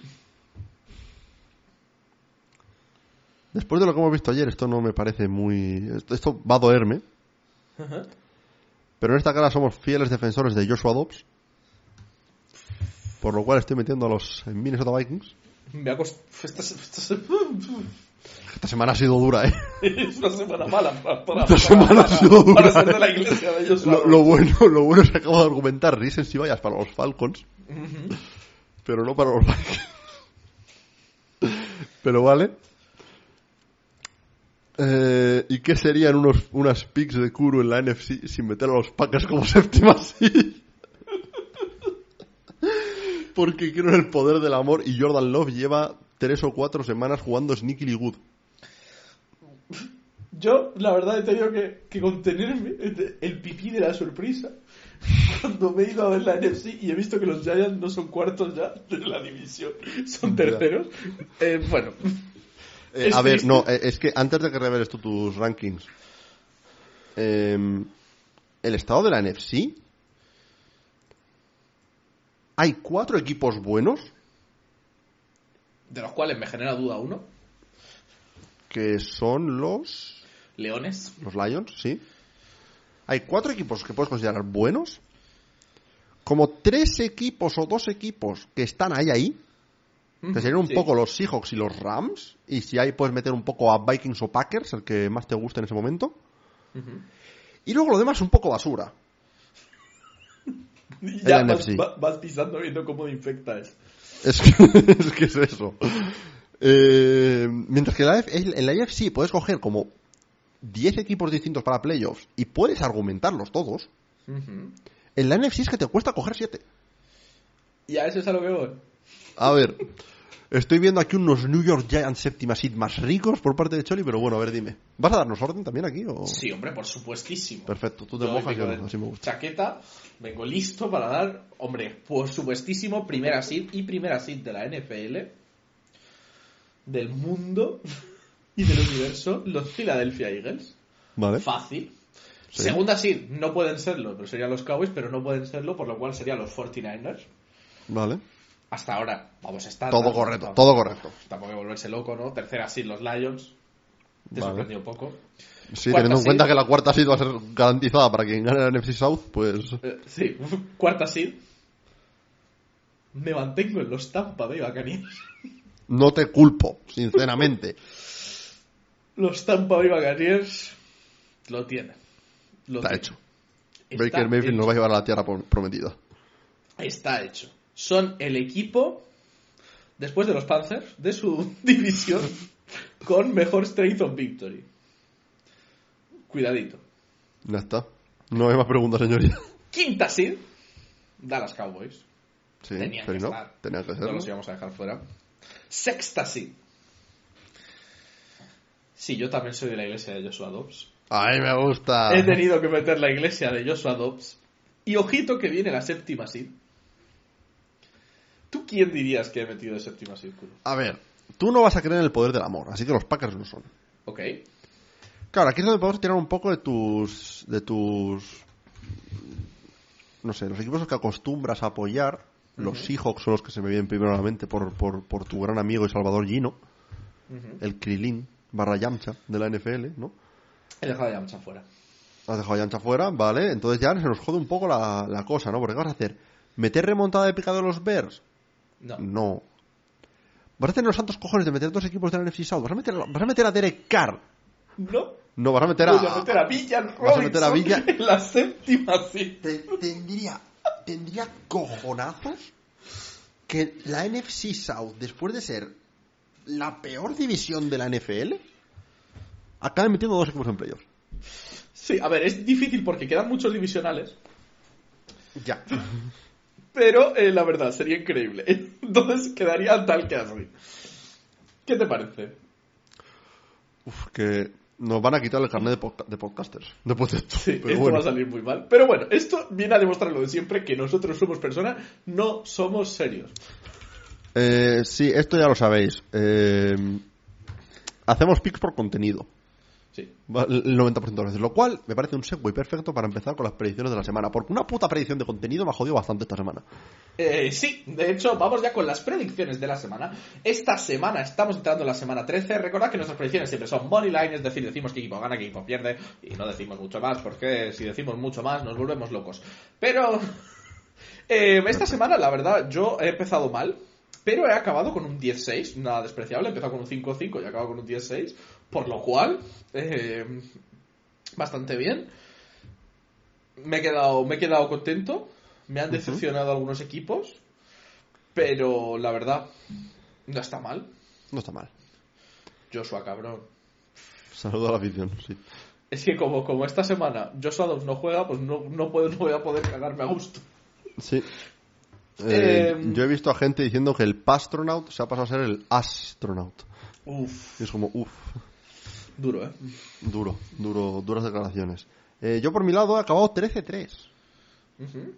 Lo cual, no te voy a mentir, llevo un punto eh, en mitad de, de los partidos de las 7 de la tarde del primer turno del domingo, en el que dije, no he mirado casi nada de cómo están lo- los, los otros partidos aparte del de los Colts. Miedo me da mirar eh, el Pick'em, ¿no? Cuando lo miro después del partido y veo una ristra de verdes, de literalmente todos y cada uno de los partidos, salvo uno, digo yo, hostia. Pasa el segundo turno, ristra de verdes, todos correctos. Pasa el Sunday Night, correcto. Llega el Monday Night, Joshua 2, me cago en dos muertos. Es que literalmente fallé el primer partido de acción de gracias entre Packers y Lions, con el 95% de la gente contra los Lions, incluidos los de Fox, según mi propia teoría. El partido de Bears y de Vikings, que no sé el porcentaje de Pickens, te lo digo ahora, el 91% iba con los Vikings. Por lo cual estoy con la mayoría. Y luego, por una vez en mi vida, dije, quiero saber cómo se siente siendo Choli. Y haciendo la pick de contenido. Es duro ser yo, ¿eh? Es duro ser tú, la verdad. No sé cómo sobrevives. Ya. Porque dije, ¿sabes qué? Si hay un partido que pueden ganar los Carolina Panthers, es este, ante los Titans. Y la pick fue tan mala que no solo la fallé, sino que despidieron al entrenador. O sea, mis tres fallos fueron dos upsets que falló el 90% de la gente Y vota- y votar por mis cojones a Frank Reich. A ver, quiero decir. Si el año pasado no te había enseñado algo. Ya, también es verdad, ¿eh? Yo... Pero bueno, ese 13-3 me ha hecho subir 10 puestos de la clasificación al puesto 21. Perfecto. Yo me mantengo ahí, el, estoy en el 42. Ujú. Bien. Tú a tú a tú, me fijé antes, lo tienes como a 9 puestos o algo así. Sí, tú, tú me vas recortando el cabrón, ya lo tengo a 8 puestos. Cada vez está más cerquita. Eh, sí, tenemos aquí, pues, pues un poquito a la gente que está aquí todas las semanitas, pues... Tenemos nuevo líder en solitario, Ujú, es Pau Ruiz 14, con 119 aciertos, 61 fallos. Luego tenemos a Riveriñas y Sixto BC, que están en, empatados en segundo, en segundo puesto. Eh, y luego ya, pues bueno, eh, un poco lo de lo de siempre. Lo que sí, estoy a 9 puntos del liderazgo, ¿eh? Ojito, eh. Ojito ¿Es, que, es, pos- ¿Es posible el comeback? que todavía no, haces el home run, ¿eh? No, porque probablemente después de este 13-3 regresión a la media y hago 6 aciertos esta semana, pero bueno. Sí. Tristemente de decir que Joshua 2 MVP sigue sin hacer ninguna pick más. Cago la puta, tío. La verdad, viendo cómo ha jugado Joshua 2 esta semana, yo tampoco ni, ni MVP ni... ni nada, pero yo creo que podemos ir ya con las predicciones de esta semana. Y nos lanzamos directamente a el primer partido que tenemos esta semana, que es un Thursday night. Volvemos a nuestras cosas. Tranquilo. Chel, lo, lo- sé que los días de la semana son difíciles. Sí. Muy difíciles. Es que me sale aquí free, aquí dice free, y yo tengo que decir Thurs. Y ya se me va la ya se te va. Eh, tenemos un partido entre azules, entre los Seattle Seahawks y los Dallas Cowboys. Y aquí tenemos nuestro primer debate de la semana. Y yo voy a defender a los Seahawks y Kuro va a defender a los Cowboys. Y mira, yo te lo pongo fácil. No he puesto a los Seahawks en playoffs. Eso es un golpe duro, ¿eh? Es un golpe duro. Eso no significa que los Seahawks no vayan a ganar más partidos.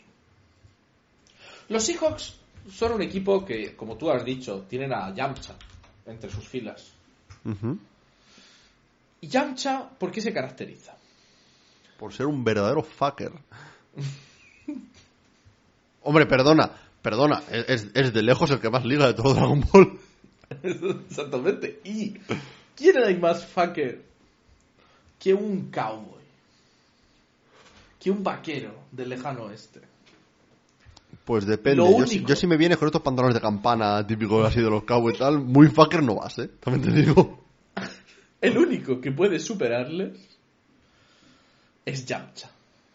Vi- Viniendo con el modo Serso activado y mandándolos a casita. No solo eso, sino que además los Seahawks son ese equipo que va invicto contra esa división este año. No me vengas ahora con que es porque han jugado contra los Giants y los Commanders. Eso es irrelevante, ¿no? Es completamente irrelevante. Pero son un equipo que viene de tener dos semanas malas y que necesita un momento de redención antes de volver a palmar contra los 49ers, luego palmar contra los Eagles. Y que se cumpla tu voto profecía, ¿no? O sea, básicamente estás primero apelando a la regresión a la media esta semana Sí. con, lo- con los Seattle Seahawks y luego a la, a la mega regresión a la media pa- para el otro lado después de eso, ¿no? Y no te sería más fácil decir, oye, vamos a ser aquí lógicos, racionales, mm, no sé, pensar un poco con la cabeza, que es algo que se nos da mal en este podcast, eh, y decir, hombre, he metido un equipo en playoffs y el otro no. De un equipo acabo de decir que son la deberían ser la segunda seed de la, de la NFC, pero no pueden por el hecho de que están en la, en la misma división que la primera. Y decir que los Dallas Cowboys, que, que es, tendría que mirarlo, pero en margen de victoria, yo Sí, cada, vez sí, que, sí. cada vez que los, que los Cowboys ganan un partido ganan de 20 o más. Que, que Daron Bland literalmente anota más touchdowns que equipos enteros. Son el equipo con más puntos de diferencia entre los que anotan y los Es que, es que, vamos, no me extraña. Si es que eso, cada puta semana están ganando de 25 puntos. Es que, es que, ¿no te sería más fácil, en vez de tener que ir saltando por tantos aros, de decir que, bueno, llevan un par de semanas mal a los hijos y van a remontar y tal? ¿No te sería más fácil decir simplemente los Cowboys se toman por saco? Hablando de aros. Aro que sí, campeón. Perfecto. No, no es. No, porque. Como bien nos ha demostrado Gino, lo fácil no siempre es lo interesante. Fíjate. Eso, es- eso es cierto, no, no. eh, un, una- un- un buen arco de personaje para Yamcha sería el arco de la redención, está claro. Un personaje como Yamcha, que debería haberse olvidado ya. Cuya primera aparición en Dragon Ball fue en 1984. Concretamente el 11 de septiembre. ¿O no? Fue, fue la bomba cuando llegó. Bueno, eh, es. ¿Por qué sigue siendo recordado a día de hoy? Porque a pesar de ser más malo que la peste peleando, sí. es memorable para todo el mundo. Sí, sí, sí. Y así era Gino. Y Gino tiene que seguir haciendo historia. Y para hacer historia necesita esta victoria contra los Cowboys, que se supone que son un equipazo, pero que en realidad no puedo decir lo que quiero decir porque desvelo el trivia de esta semana, pero Eso. Sí. El- mira, hablas de que Yamcha es memorable. sí, Es una, es una pena que vengas con, con una pistola, una pelea de Keyblast, ¿no? Conmigo. Porque, a ver, Tío, Yamcha, la verdad, Yamcha es, Yamcha es es un memorable. problema. Porque... Ya- Yamcha es memorable. Es memorable por, por, por las palizas que le caen.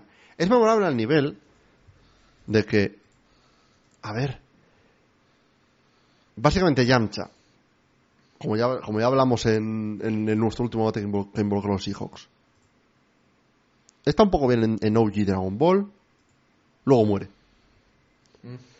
Resucita después de no hacer nada durante toda la saga de Namek, porque estaba muerto resucita y lo primero que hacen es le, le- le atraviesan el pecho con la mano. Casi muerto. Duro, ¿eh? Después se recupera, va a los Cell Games y le meten de hostia a los Cell Juniors. Y luego desaparece completamente. ¿Hasta qué punto? Hasta el punto en el que solo aparece en Dragon Ball Super de nuevo y es en un episodio de relleno en el cual juega a béisbol, lo hace bien, pero incluso jugando a béisbol se ríen de su muerte contra los Cybermen. O sea, constantemente es memorable porque le dan de hostias. Y eso es lo que va a pasar a los Seattle Seahawks. Dicho esto, los Cowboys van a ganar. A ver, a ver, mira, ya que, ya que lo has dicho, sin decirlo, los Cowboys son una de las tres respuestas al, al trivia de esta semana. Os la, os la regalamos. os la regalamos esa. Lo- lo- lo- los, los Cowboys tienen un Strength of Victory de 0,308.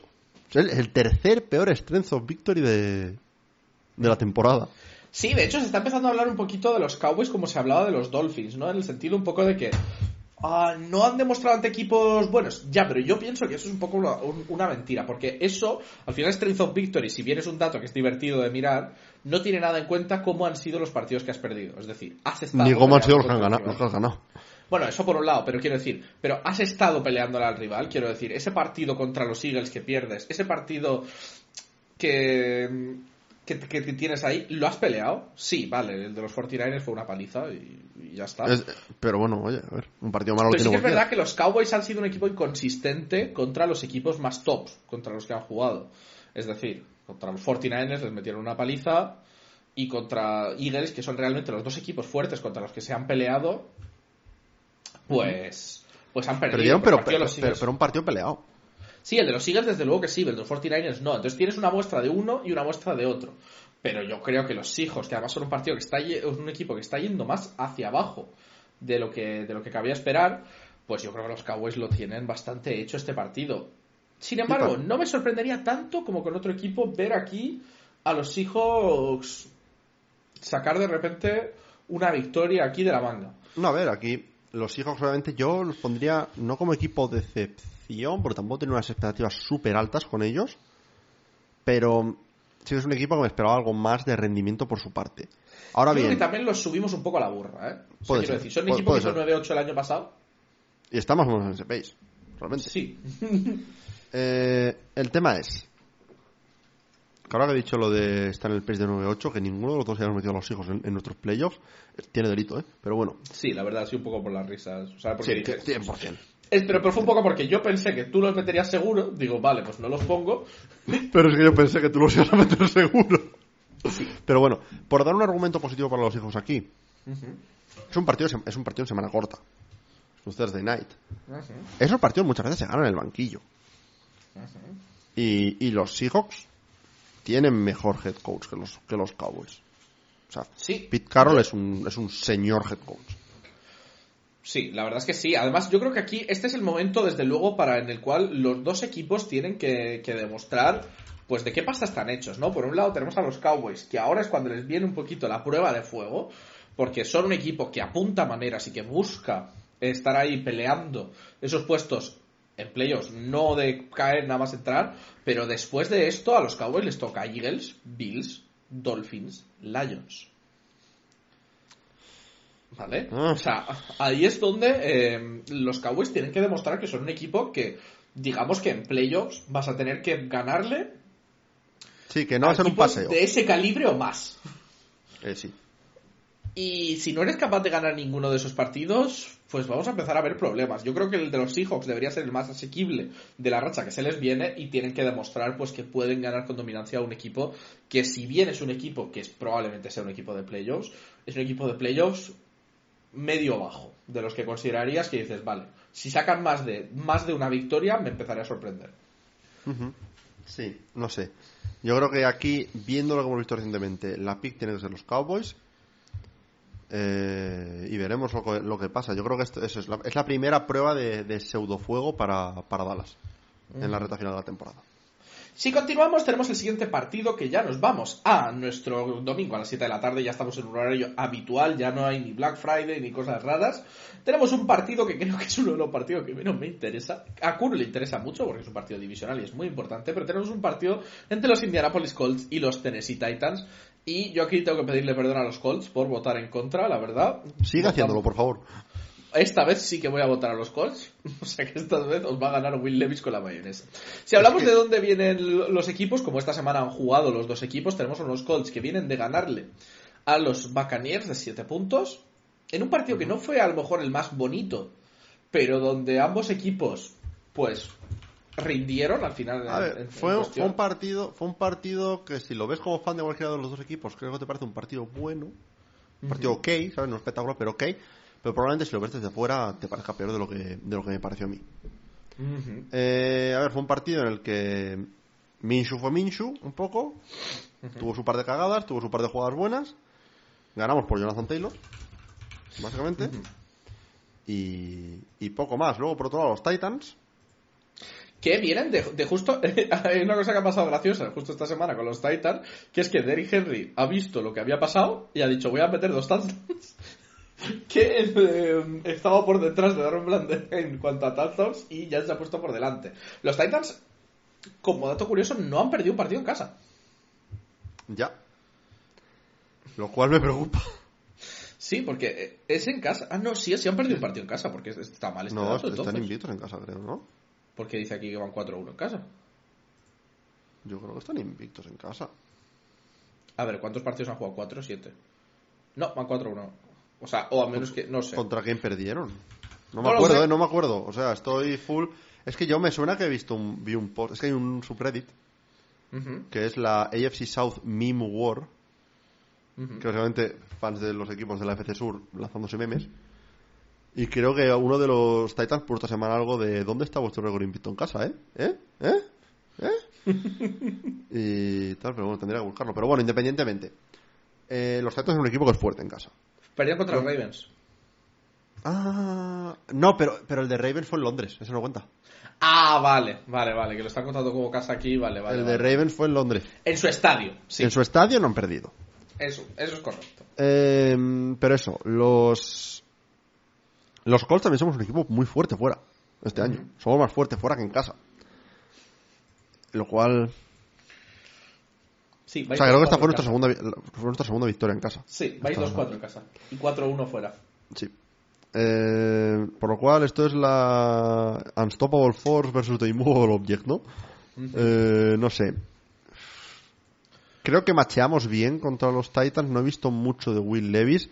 Esta semana, por favor, ponemos a DeAndre Hopkins en Fantasy, porque la, la última vez contra, contra los Colts se salió. Eh, y no sé. Confío en los Colts, porque ya van dos o tres semanas que digo, este es el típico partido que los Colts pierden, tal, no sé qué, y lo hemos ganado. Estoy empezando a ganar esa confianza en Shane Steichen. Espero que no sea el momento en el que me la rompa. Sí, cierto- a ver, ya te digo, es un partido que podría pasar también, podría ver a los, a los Titans teniendo un partido bueno, ¿eh? Podría pasar. Sobre Pero todo hay, que, hay que tener en cuenta una cosa, que es que, eh, no lo hemos dicho antes, pero se ha anunciado que Jonathan Taylor se va a perder este partido en los dos o tres próximos Sí. por una Luego- lesión de pulgar que requiere cirugía que se va a operar cuando esto este podcast salga ya se habrá operado. Sí. Todo esto raro, para es- que yo es- gane es menos raro. puntos en Fantasy. Exacto. Es raro porque un montón de gente ha dicho que hablaron con Jonathan Taylor después del partido, nivel, nivel de hasta hacerle un fist bump en la mano mala, y que nadie dijo nada de una lesión, él no se quejó, y ahora de repente ha sido esta lesión.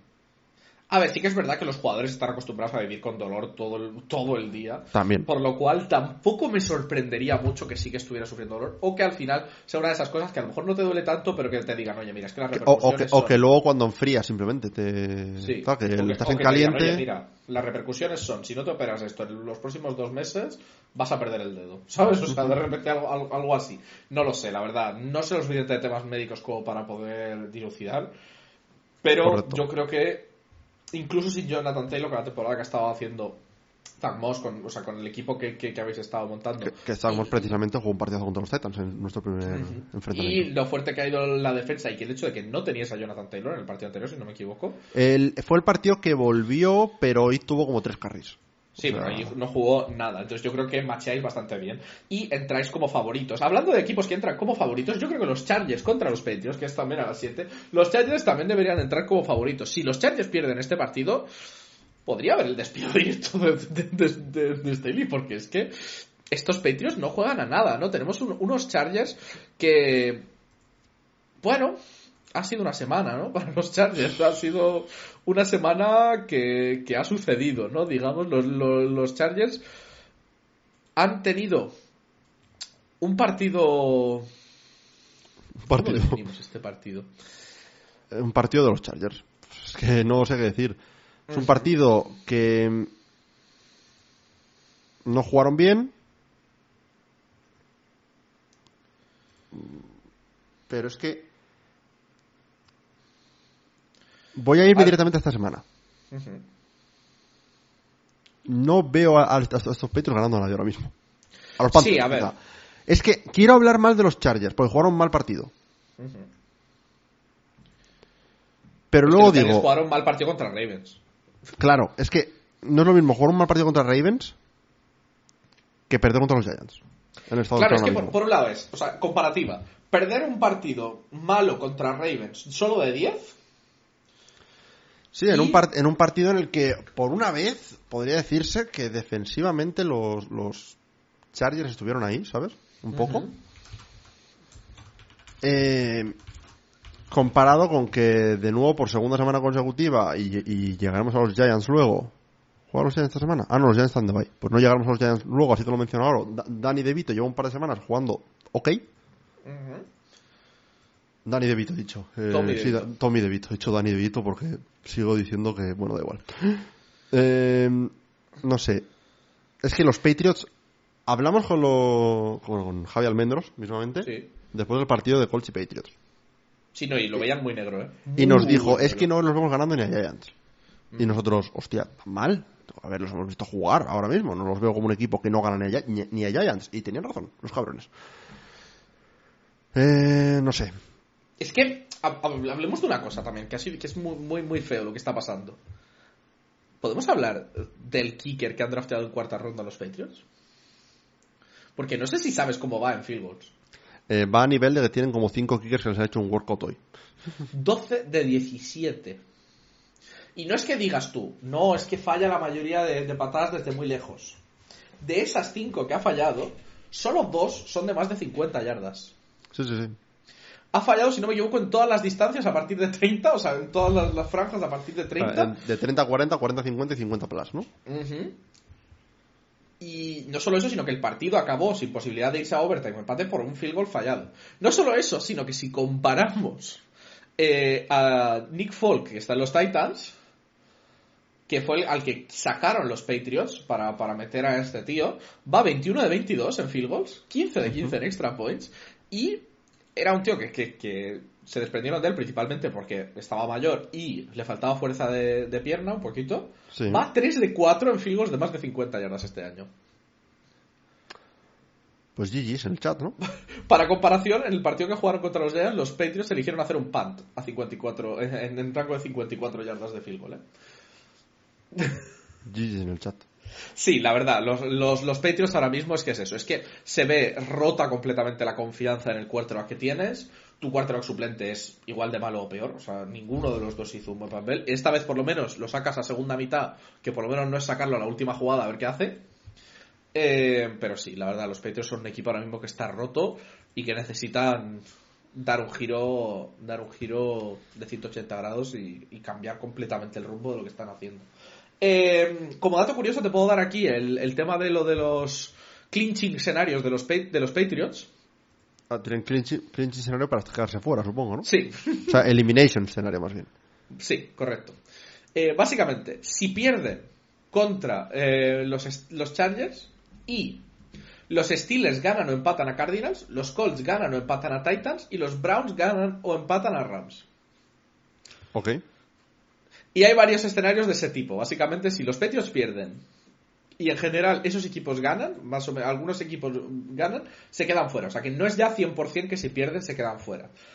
Eso sí, la probabilidad de que los Patriots, estando en la AFC, lleguen a playoffs ahora mismo es completamente nula. ¿Vale? Eh, sí. De hecho, eh, se quedan fuera de la contención por, por la división. Si pierden, o los Dolphins, o los Dolphins ganan. Sí, Una de las dos. Eh, si continuamos con el siguiente partido de esta franja horaria, tenemos un partido entre los Detroit Lions y los New Orleans Saints.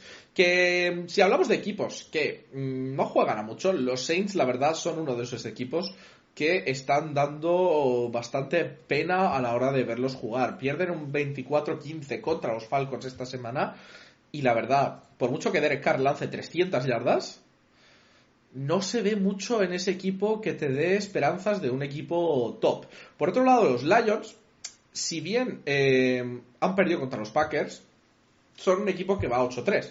Pero sí que es verdad que esta derrota contra los Packers llega como una gran sorpresa, la verdad. Eh, No sé. Sobre eh, todo unos Packers que les metieron 20 puntos en el primer cuarto.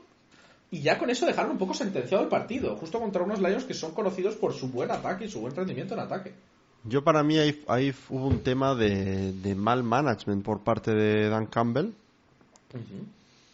Un equipo que creo que fue 0 de 5 en cuartos downs. Con un fake punt incluido. O sea, no sé, eh, entiendo lo de querer tener una mentalidad agresiva y demás, pero un factor que es muy real, me parece, en el mundo del fútbol por lo menos, es el del clásico momentum, ¿sabes? Ujú. Aunque es algo que no se puede medir el impacto que tiene, yo creo que es algo que se nota cuando un equipo está, aunque vaya perdiendo, si está empezando como a, a remontar o así, como que dices, hostia, que esto no está cerrado, ¿sabes? Pasa lo mismo en el lado contrario. Si un equipo va ganando, te la juegas en cuarto down para intentar meter otra vez en el partido por ese momento mismamente y fallas una y otra. Fue, uno de otra. cinco, para que te hagas una idea. Uno de cinco, vale. Fallas una y otra y otra y otra y otra y otra vez. Es que la defensa va a decir, somos aquí los putísimos amos, no hay quien nos mueva.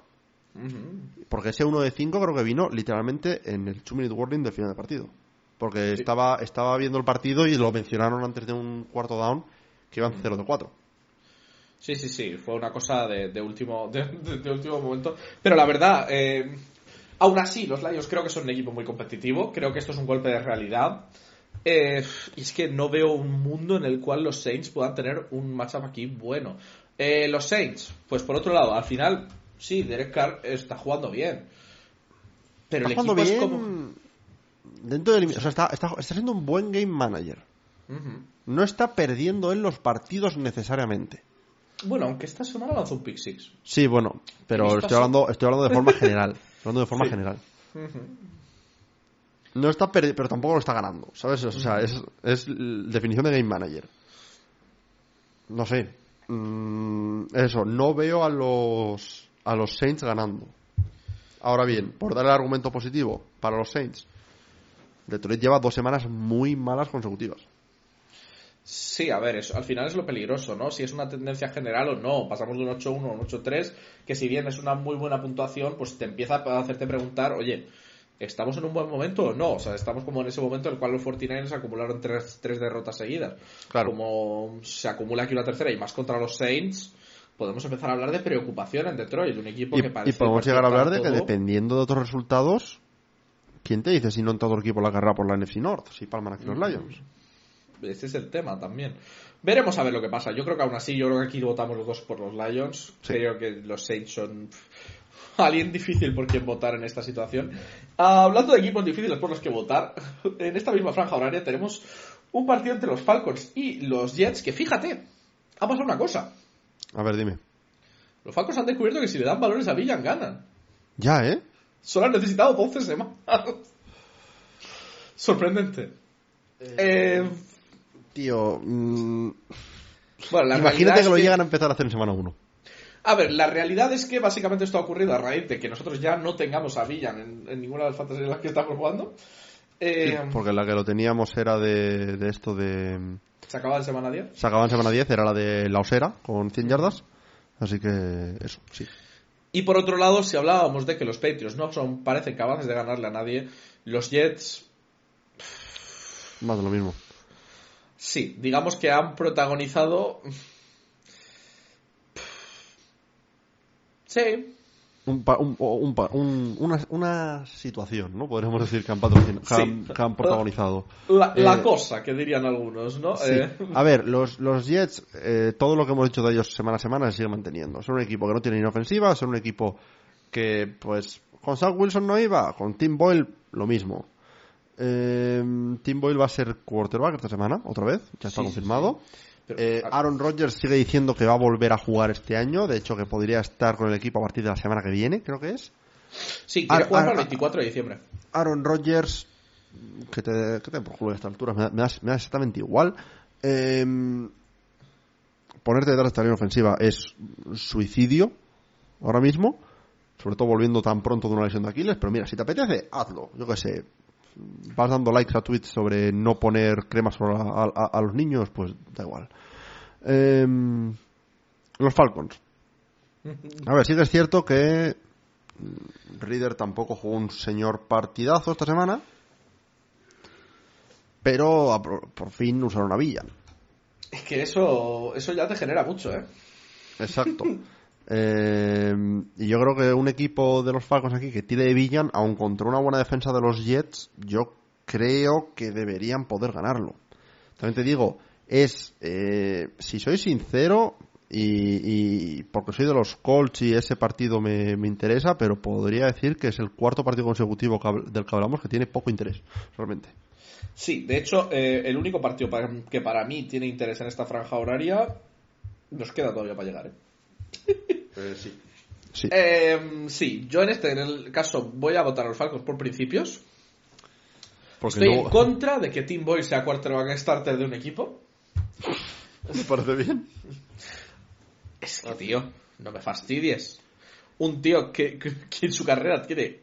Su carrera de NFL, que tampoco es mucha, tiene un total de 4 touchdowns de pase Sí. y 11 intercepciones.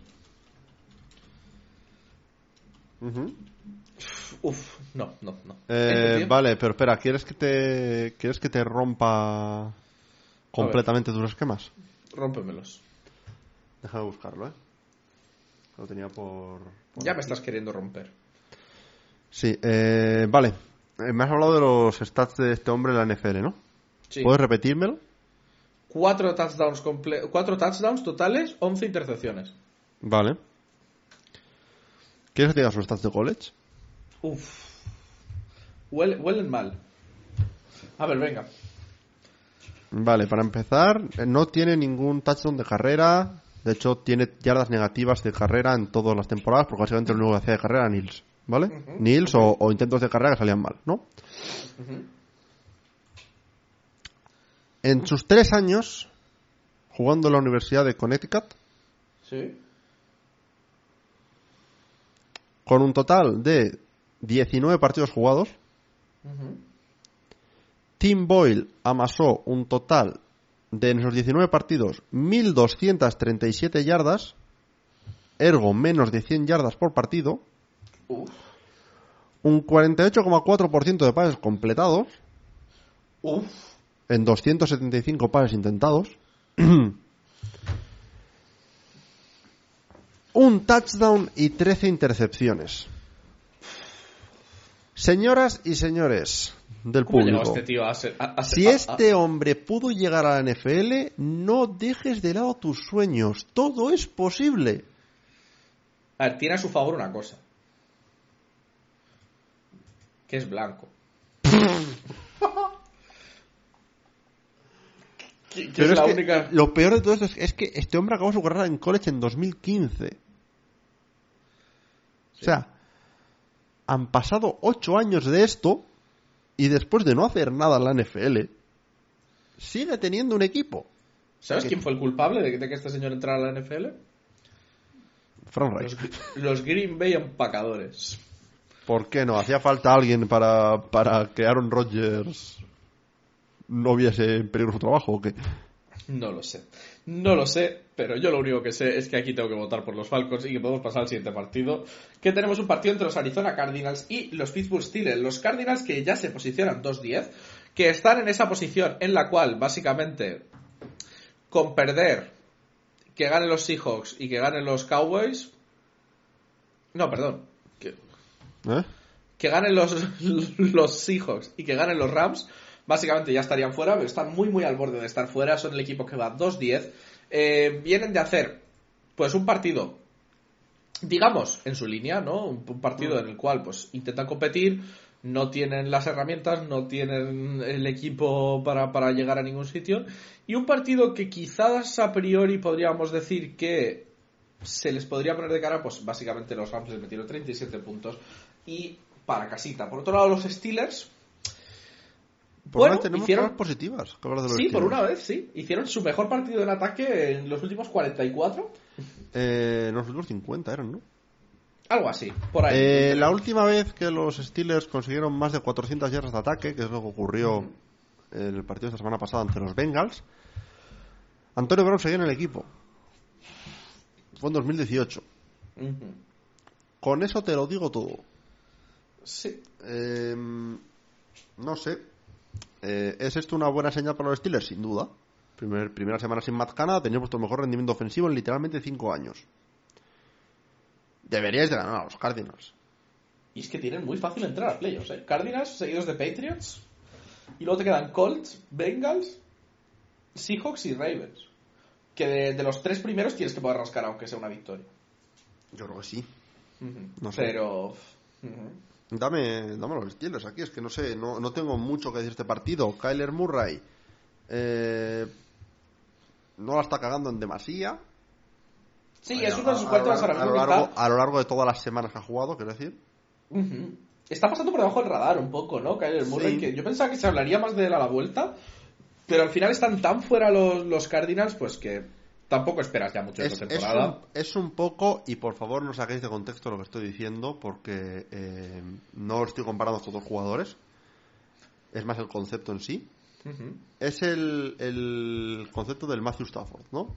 Sí. Cuando estás en un equipo como los Lions que no ganan, no se habla de ti. Cuando de repente vemos un equipo que sí gana, sí se habla de ti y se te habla como Hall of Famer. No estoy diciendo eso de Keller Murray, pero al final, si estás en un, en un equipo que tiene dos victorias, pues eso, no se va a hablar tanto de ti, porque los, partidos no son interesantes. Sí, yo creo que aquí los dos vamos con los Steelers y continuamos con el siguiente partido. Tenemos un partido entre Dolphins y Commanders, donde eh, los Dolphins, bueno, van a ganar a los Commanders. Los Dolphins han venido, bueno, han mostrado esa, esa dominación esta última semana. Han demostrado que son un equipo pues, que cuando quiere y cuando le va bien te puede meter muchísimos puntos. Le metieron 34 a los Jets un equipo que se supone que, pues, que es muy bueno defensivamente. También es verdad que si tu ataque no dura más de 10 segundos con el balón y además lanzan intercepciones a tu tiplén, pues que resulta que el ataque no rinde, o sea que el ataque rival puede rendir mucho más, por lo que sea. Y por otro lado, pues los Commanders, pues que se cayeron otra vez con todo el equipo ante los Cowboys. Veremos a ver si ese despido del coordinador defensivo afecta a cómo juegan los Commanders o no. Como punto positivo, pues bueno, los Commanders eh, Sam Howell parece un quarterback que puede ser aseado para los, para los Commanders. Pero veremos a ver cómo se desarrolla. Yo creo que es que este partido es que tampoco tiene mucho. Es que es eso. Yo, yo, yo, la NFL llamó a sus a sus mejores schedule makers y los encerró a todos en una sala mientras hacían el, calendario de de la semana 13 porque es que es, es, es que no hay un apenas hay un partido interesante esta semana yo ya te digo, yo cuento eh, dos y si me apuras tres. Sí, sí, la verdad es que esto es una semana muy floja, la verdad. Eh, por hablar algo más de este partido, por decir algo tal. Eh, a ver, los Dolphins deberían de ser favoritos claros. de los Commanders puedo decir el hecho eso, de que por lo menos te sacas la la conclusión positiva de que al menos el ataque no está dando pena y dolor todas las semanas. Algunas sí, pero todas las semanas no. De cara a futuro eso te gusta porque, pues, si al final vas con Bienemy, pues has visto que la ataque con Bienemy funciona y igual puedes montarse ahí. Pero esa temporada está acabada ya para los Commanders. No sé si tienes eh, playoff escenarios para los Commanders, pero intuyo que si pierden y hay carambola de no, no, No, no. No, no, son demasiados. O sea, los únicos que tienen ahora mismo son Cardinals, Patriots, eh, Panthers y Eagles. O sea, son los únicos de los que se ha hecho como una cosa así tal, porque son demasiadas carambolas. O sea, si ya vale. hay, o sea, es demasiado pronto. Em, Lo que sí, si, Miami, si Miami gana, echan fuera de la contención por el AFC esta los Patriots. Pero bueno. Vaya. Eh, Sorprendentes. Yo creo que podemos continuar con el siguiente partido, que sí que es un partido que a priori parece interesante. Tenemos un partido entre los Denver Broncos y los Houston Texans, que la verdad, si te hubiera preguntado a alguien al principio de la temporada, oye, se van a enfrentar los Broncos contra los Texans con el mismo récord, ¿qué récord llevarían los dos? Pues yo creo que 6-5 no sería la primera opción que se te vendría a la cabeza. Pero los Broncos están en una racha de 5 victorias consecutivas, van 6-5 y parece que están riding por primera vez en mucho tiempo. Por otro lado, tenemos a los Texans que han perdido esta semana contra los Jaguars en un partido en el cual aún así han competido. Se han quedado a tres puntitos solo. Y pues bueno, mm, siguen dando pues un ataque muy buenas sensaciones. Y sigue siendo un equipo que es peligroso y peligroso imaginar el avance que puede dar este equipo en cuanto se consolide un poco. Eh, pues por otro lado, los Broncos bueno, pues los Broncos vienen de, de ganar contra unos Browns que, bueno, ya sabemos que su, su situación en, en el ataque es la que es, pero al final estás metiendo 29 puntos a una defensa bastante buena, utilizando sobre todo pues un juego de carrera que ha estado rindiendo bastante decente.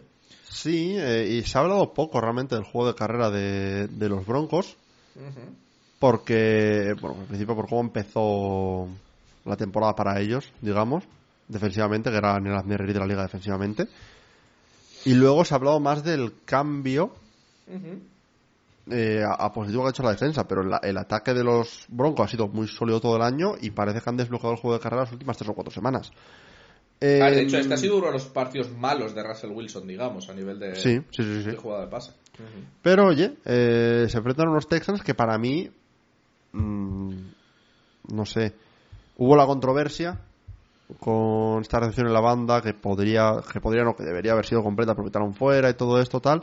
Pero yo igualmente el takeaway que sacaría del partido si eres fan de los Texans es que ganasteis a los Jaguars en, en el primer partido que os enfrentasteis a ellos y les peleasteis muy apretado el, el segundo, casi fuerza en overtime. Eh, eso para mí es el, el takeaway de los, de los Texans. Un equipo con mucho futuro. Y dicho, esto- y dicho esto, voy a votar a los Broncos porque es que me parece que si no vamos a votar to- to- todos los partidos a lo mismo. Sí, yo creo que, que sí. Te dejo a ti elegir primero para que no te arrepientas esta semana. No si es que la semana pasada voté a los, a los Panthers yo igualmente por, por- porque quise. O sea, no, Ah, no- no. no tal, pero, pero sí. A ver, yo creo que los Broncos, la verdad, me están gustando mucho. Eh, y no sé, creo que voy a, voy a jugar la carta que nunca me sale bien jugar, pero voy a jugarla, la de la veteranía. Mm, Sean Payton te puede gustar más o menos como head coach, pero es un head coach veterano con un quarterback que ha, que ha visto mucho en la NFL como es Russell Wilson. Contra un dúo de rookies, aunque los rookies estén siendo espectaculares en Demico Ryans y CJ Stroud dame la veteranía en un partido como este, sobre todo en un partido en el que la defensa de los Broncos puede ser imponente. Porque al final, tan técnico con han sido un poco los que han movido el balón en, en el aire. Uno de los dos va a estar neutralizado por Pat Surtain, probablemente. Sí, yo, pues en este caso me, me llevo a los Texas, que la verdad me quedo contento con la elección. Sí. Y yo creo que con eso podem- podemos pasar a la siguiente franja horaria que tenemos ya a las 10 y 5. No se me ha guardado porque no ha querido, pero a las 10 y 5 tenemos un partido entre los Carolina Panthers y los Buccaneers. Que bueno, lo van a ganar los Buccaneers. Podemos. Eh, a Eh, ver, podemos hablar de lo típico de, bueno, despides al coach, todo cambia, eso a veces es un boost, no sé qué, no sé cuánto, lo hemos visto con los Raiders. Puede ser, Este equipo de un día para otro lo es, veo es complicado. un equipo 1-10, ¿eh? No es un equipo que digas, vale, van 4-6, bueno, tienen que tal. Sí, bueno, pero eso, eso hablábamos de los Raiders y luego ganaron dos seguidos después de tal vez a saber. Y y ganaron dos seguidores y esta semana le pelearon a, lo- a los Chiefs. A ver, seguimos hablando de un equipo que tenía ya tres victorias. Déjame argumentar, por favor. Es que no quiero hablar mucho de este partido. No, a ver, ya hemos hablado eh, de los Panthers sobremanera en el, en el Mm. podcast de hoy. Eh, hemos hablado también de los Buccaneers bastante durante el tema del partido de los Colts. y, Los y solo te puedo decir aquí Dime. que los Panthers pueden clinchear, no llegan a ningún sitio si pierden. Si pierden están completamente fuera. Directamente y- si ganan también, seamos sinceros, pero bueno. Sí.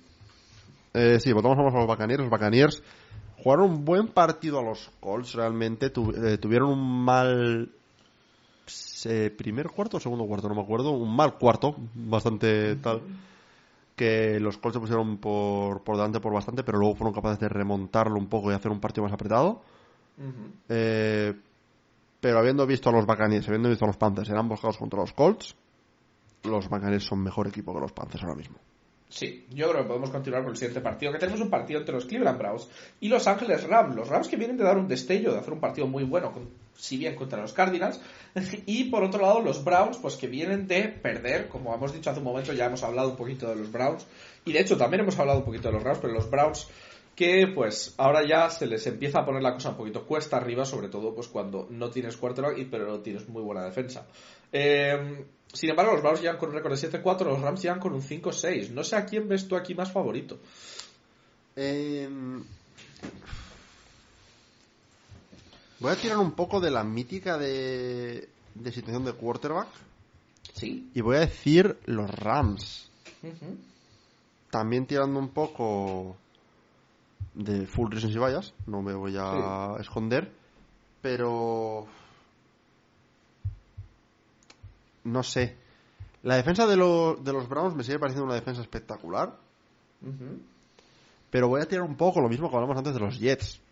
Si luego el ataque no es capaz de mover el balón, llega un punto en el que la defensa la- se va a cansar y, y se va a ir a la mierda todo, un poco. Que es, un, que es en parte lo que pasó contra los Broncos, realmente. Yo Así la que- verdad es que me cuesta mucho ver a los Browns favoritos en este partido. Se lo tengo que dar a los Rams, la verdad. Eh, lo cual también les pone en un sitio interesante de cara a buscar un puesto de, de playoffs. La verdad, veremos a ver. Yo con los Rams tenía. Llegó un momento que me dieron esperanzas, luego las pierdo. O sea, voy como semana a semana ganando, perdiendo, ganando, perdiendo la esperanza en, lo- en los Rams. Pero yo creo que podemos continuar con el siguiente partido, que yo creo que esto sí sería el partido de la semana seguido, como decíamos, de ese Broncos eh, Texas, pero tenemos un partido, un señor partido entre los 49ers y los Eagles. Los Eagles que, bueno, d- hemos ganado los Bills, hemos ganado los Bills en overtime. Hay un clip muy gracioso de Brandon Graham diciendo, eh, después de que ganen el cointos el otro equipo, en plan, va a dar igual, vamos a ganar igual.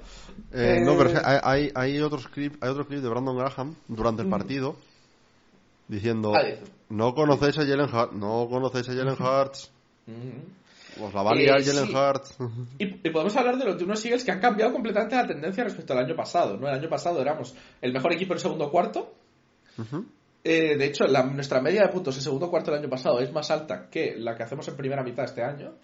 Pero sí que esto eh, parece, o sea, al final, el, último cuarto y la segunda mitad es donde de repente entran muchos los ajustes este año y de repente los partidos se empiezan a poner eh, muy interesantes.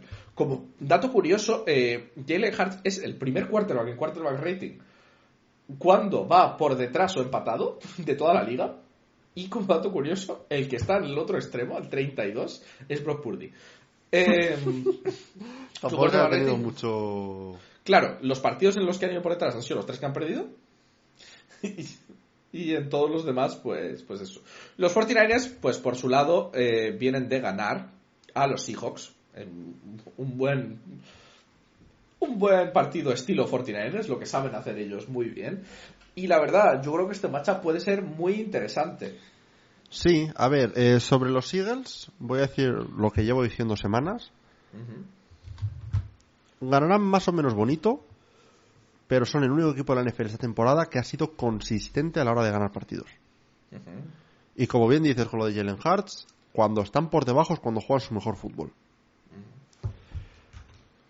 Pero es que por el otro lado, tienes a los 49ers que cuando están por encima es cuando juegan su mejor fútbol. Mm, mm, O sea, los 49ers hemos tenido. ¿Qué van? ¿9-3? 8-3.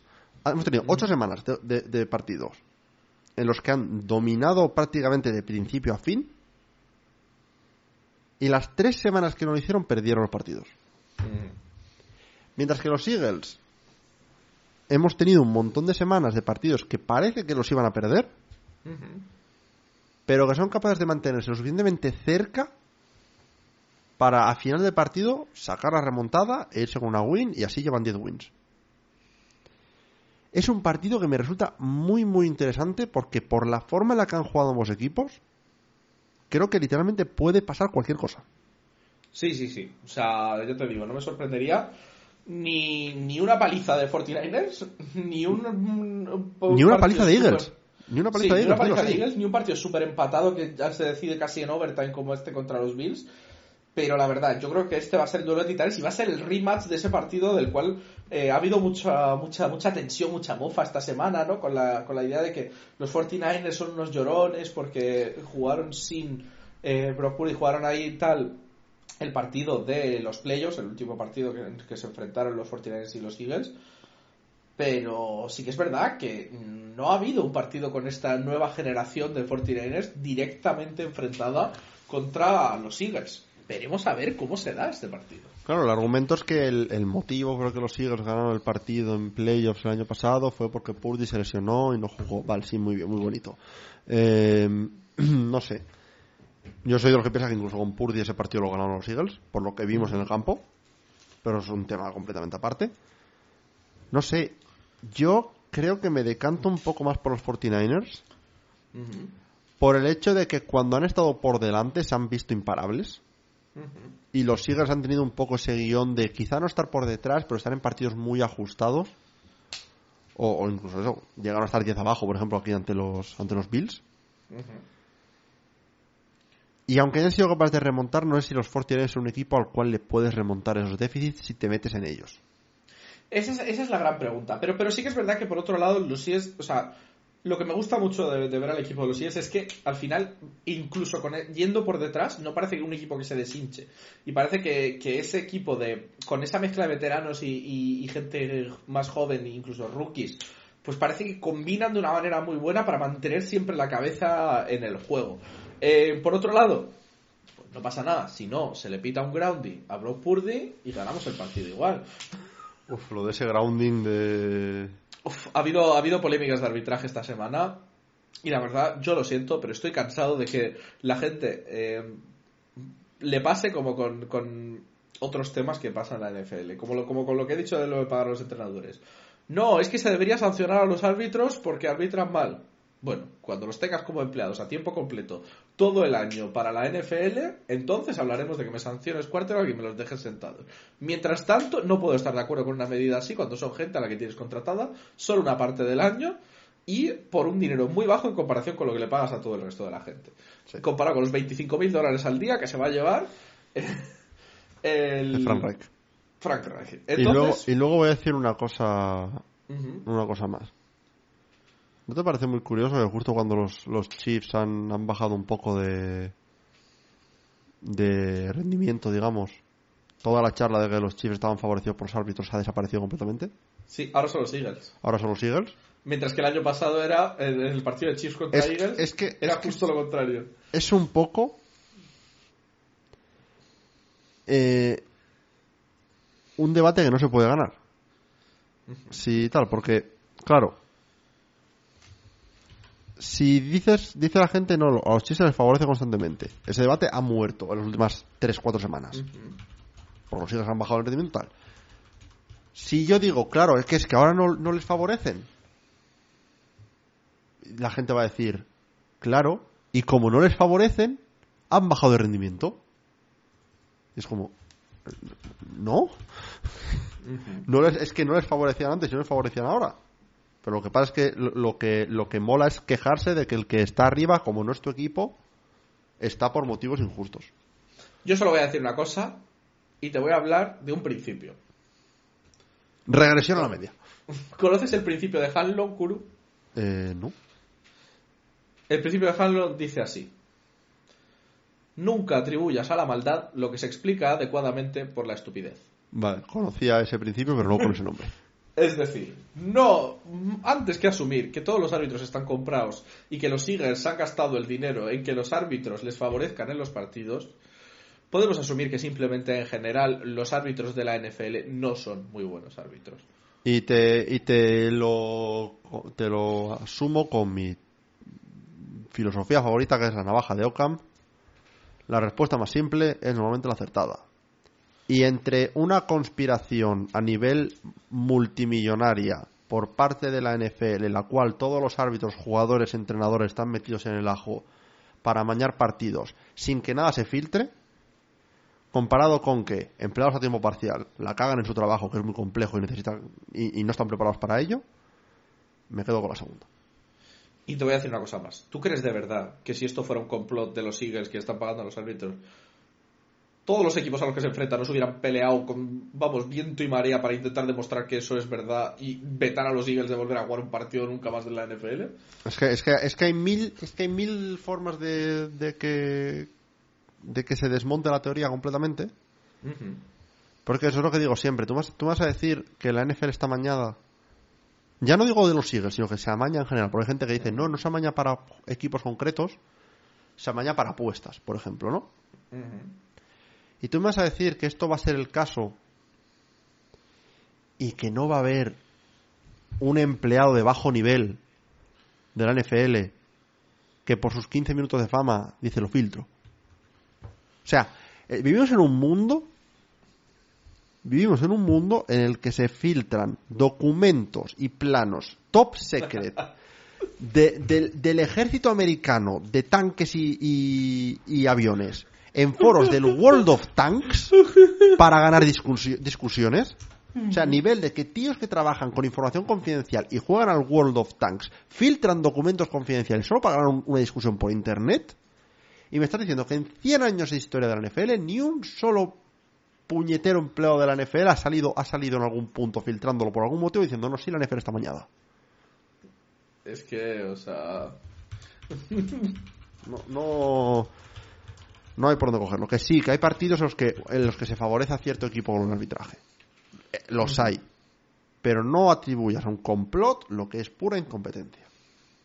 Sí, y que aparte de eso, los Bills tuvieron oportunidades de cerrar el partido y hubo un pase malo allá a la Enzo. Por cierto, he dicho que era el World of Tanks, no sé el War, el War Thunder, en el que pasa. No, pero también el World of Tanks, ¿eh? El World Ah, of Tanks también. Lleva 13, lleva 13 leaks, ¿eh? Vale, perfecto. Pero yo, yo O sea que- estaba pensando en el War Thunder. War Thunder es el, es el más conocido por ello, pero, pero vamos, que los hay. Eh, yo creo que, que- creo que este, este partido, si bien es muy interesante, lo interesante va a poder, va a ser verlo, y otra vez me voy a tener que acostar tardísimo viendo un partido que seguramente me va a dejar el corazón reventado hasta el final de eh, bueno, a ver, es la- a la una de la mañana, tampoco es tan tarde. Pa- para estándares de la NFL. Bueno, ya, pero quiero decir, es en la misma franja horaria que el último que he tenido que ver. Yo qui- quiero saber una cosa graciosa, ¿Qué? que puse a pensarlo tal. Los Colts no tienen ni un solo partido en primetime este año. ¿Mejor para ti? Yo estoy encantado, es que lo estaba pensando antes, digo, ¿han tenido un partido en primetime los Colts este año? El partido de primetime de los Colts es el Patriots Colts, básicamente. Es que yo cuando veo a los Y, y nos queda nos queda por decidir el, el partido entre los Steelers, que no tiene horario concreto, pero ya está. Ah, por cierto, para asegurarnos 100% los playoffs, o una, una de dos, o ganamos a los... O sea, necesitamos ganar a los 49ers, o empatarles, ¿vale? Y que si les ganamos, los Rams pierdan o empaten, Sí, o que los Packers pierdan o empaten y los Lions pierdan, vale. básicamente que los equipos tochos caigan, ¿no? Digamos. Sí. O si, si vamos con empate, podemos hacer. si los Rams pierden, los Packers pierden o empatan, los Falcons pierden o empatan, o en vez de los Falcons, los Saints. Pero vamos, que En de fin, momento. Carambolas. Sí, que la semana que viene seremos el único equipo que está 100% en playoffs. Y así de claro te lo digo. Si vamos con el siguiente partido, yo creo que tenemos que ir ya a los últimos dos partidos. Vamos primero con el Sunday Night. Tenemos a los Kansas City Chiefs que se enfrentan a los Green Bay Packers. Los Chiefs que venían de un momento un poco así tenso de decir tal. Han dado un golpe en la mesa, si bien no ha sido un golpetazo enorme, pero han ganado un partido bien contra los, los Raiders. Sí, una primera mitad un poco complicada por parte de los Chiefs, pero también le sirvió para callar un poco los, las conversaciones de que en segunda mitad no hacían una mierda, porque la segunda mitad de los Chiefs fue bastante buena. Ujú, consi- al final se fueron al descanso empatados, pero ya en segunda mitad fue dominación total de los Chiefs. No hubo mucha oportunidad ya de los Raiders de recuperar ese partido. Y por otro lado, pues los Packers dieron la gran sorpresa jugando contra los Lions, un juego muy sólido.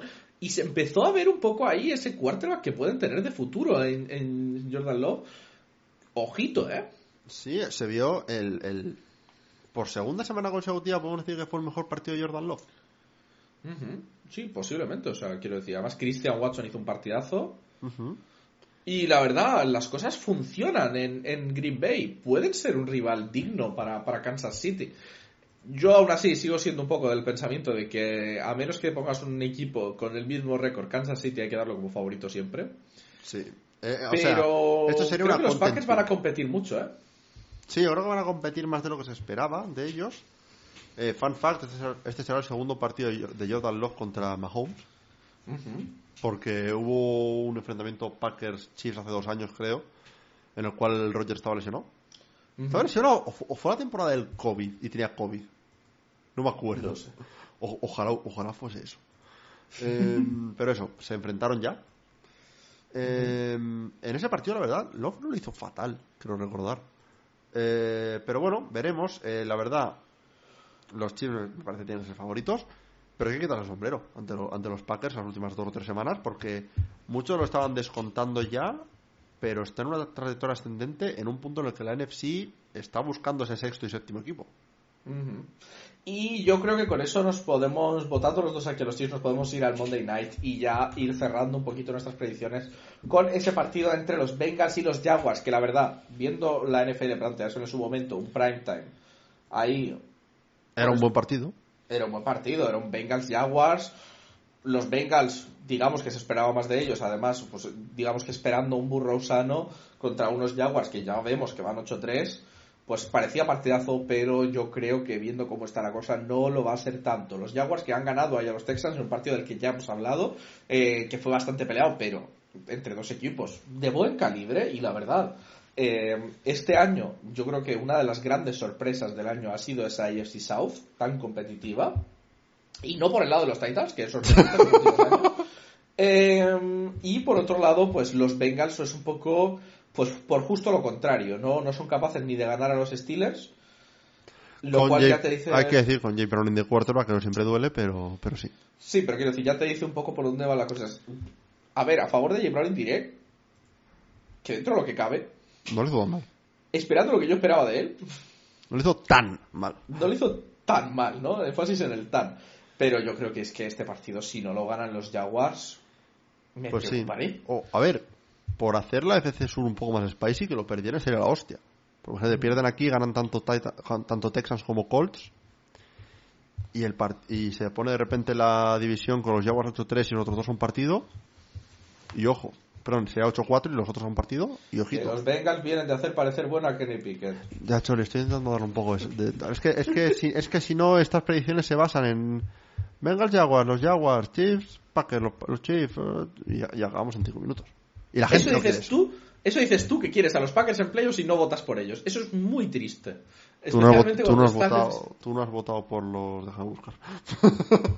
Yo he votado por todos mis grandes equipos que van a ir a playoffs, como por ejemplo los Falcons, como por ejemplo los Steelers, como por ejemplo los Dolphins, como por ejemplo los Texans, como por ejemplo los Buccaneers. Esta semana se me ha puesto todo de cara para votar por todos los equipos de playoffs. Yo creo que, que- que he votado en contra de dos o tres equipos que he puesto en playoffs. Así que... De hecho, bueno, da no hay igual. ninguno, no hay ninguno por el que no haya votado, ¿eh? Da igual. Da igual. Pero yo creo que... eh, ¿Cuántos puntos pones en este partido, Kuru? 35. No veo muchos. Ay, yo he puesto 36. Eh, Jaja. Pero yo creo que vamos a hacer una rica rapidito y nos vamos al off topic y cerramos el podcast que hoy nos estamos extendiendo. Yo diciendo, hay 10 partidos, hablaremos poco, pero... Hay 13, hay 13. Ah, eso. Claro, es que no sé contar, porque si no hay 6 equipos no significa que no haya 6 partidos, sino que... Vale. Da igual. Anyway. Vamos para allá. Seahawks Cowboys. Cowboys. Bueno, podemos... eh, Seahawks... Vale, sí. Eh, Colts Titans. Colts. Chargers Patriots. Chargers. Lions Saints. Lions. Falcons Jets. Falcons. Cardinals Steelers. Steelers. Dolphins Commanders. Dolphins. Broncos Texans. Broncos. Texans. Panthers Buccaneers. Buccaneers. Eh, Browns Rams. Rams. Me estoy planteando el Spice, ¿eh? ¿Estás plantando de Browns? ¿Ha sido última hora? eh 49ers Eagles. 49ers. Eagles. Chiefs Packers. Chiefs. Y Bengals Jaguars. Jaguars. No te lo has plantado al final, ¿eh? Es que sigue siendo votado por los Browns. Y no me gusta votar por los Browns, lo siento. Eh, es lo que tienen. Son marrones y, y son feos. Pero bueno, yo creo que ya con eso hemos cerrado las predicciones de la semana, hemos cerrado todas nuestras secciones habituales. Y yo quería así un poquito de off topic.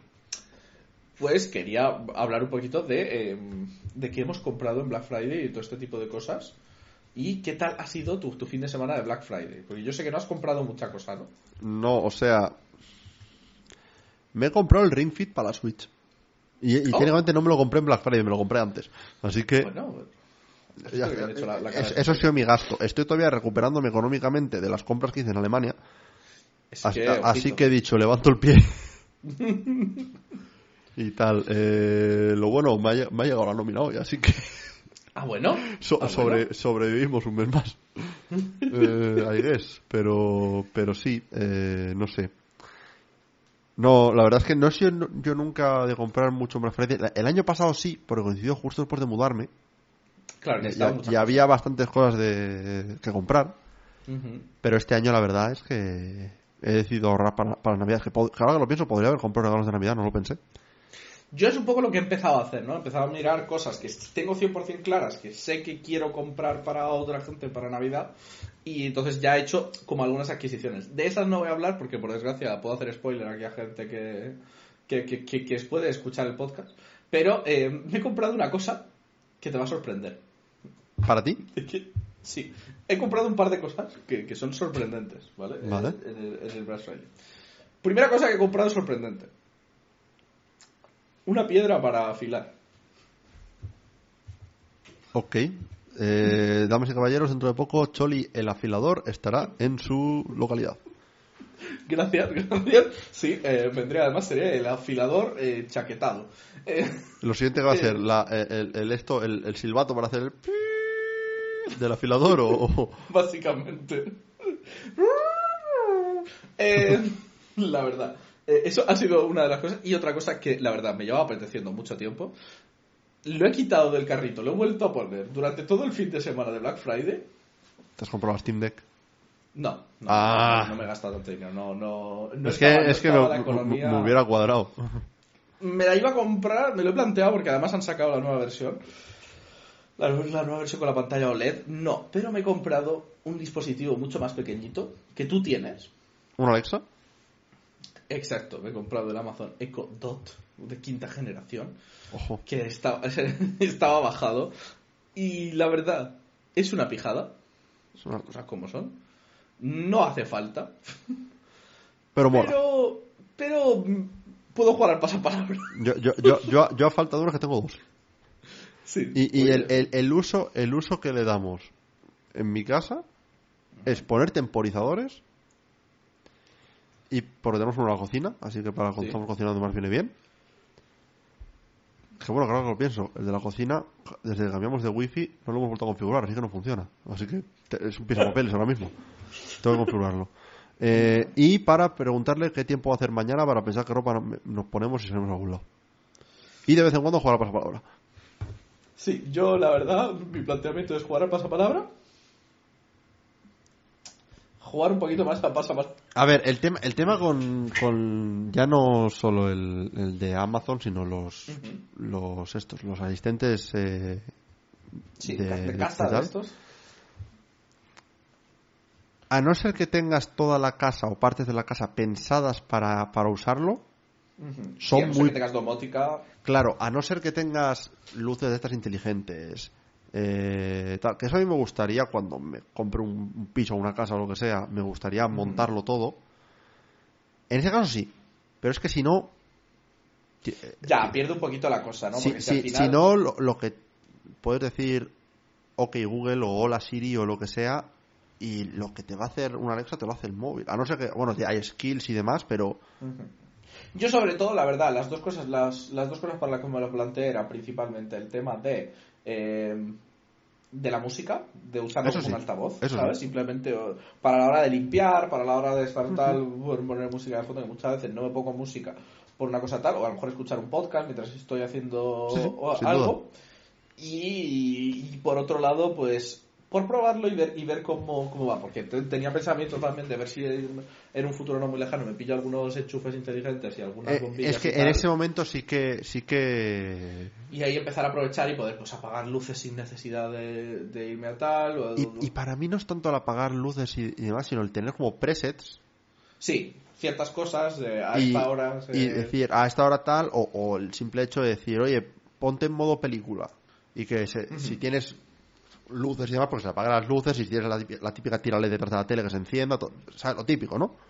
Sí, como intentar hacer esas pijadillas, ¿no? Además, a mí me pasa que, que- que ahora anochece pronto y al final tenemos ahora perro en casa y tal, y me da un poco de, de- de pena cuando el perro está en la casa todo a oscuras, ¿sabes? Pues que a lo mejor a, la- a X horas encendiese la luz para que, para que el perro Sí. pueda pues, no tener la casa tan, sí tan tan oscuras. Pero bueno, yo, la verdad, tampoco he sido nunca yo muy de, de gastar ahí a muerte en Black Friday, pero en esta casa también se ha comprado un ordenador, o sea que al final... em, unos tanto y otros tampoco ¿no? es un poco la de Sí, sí, a ver, al final mm, yo hice mis gastos previamente yéndome a Frankfurt Exacto, eh, Frankfurt fue nuestro, nuestro Black Friday, un poco.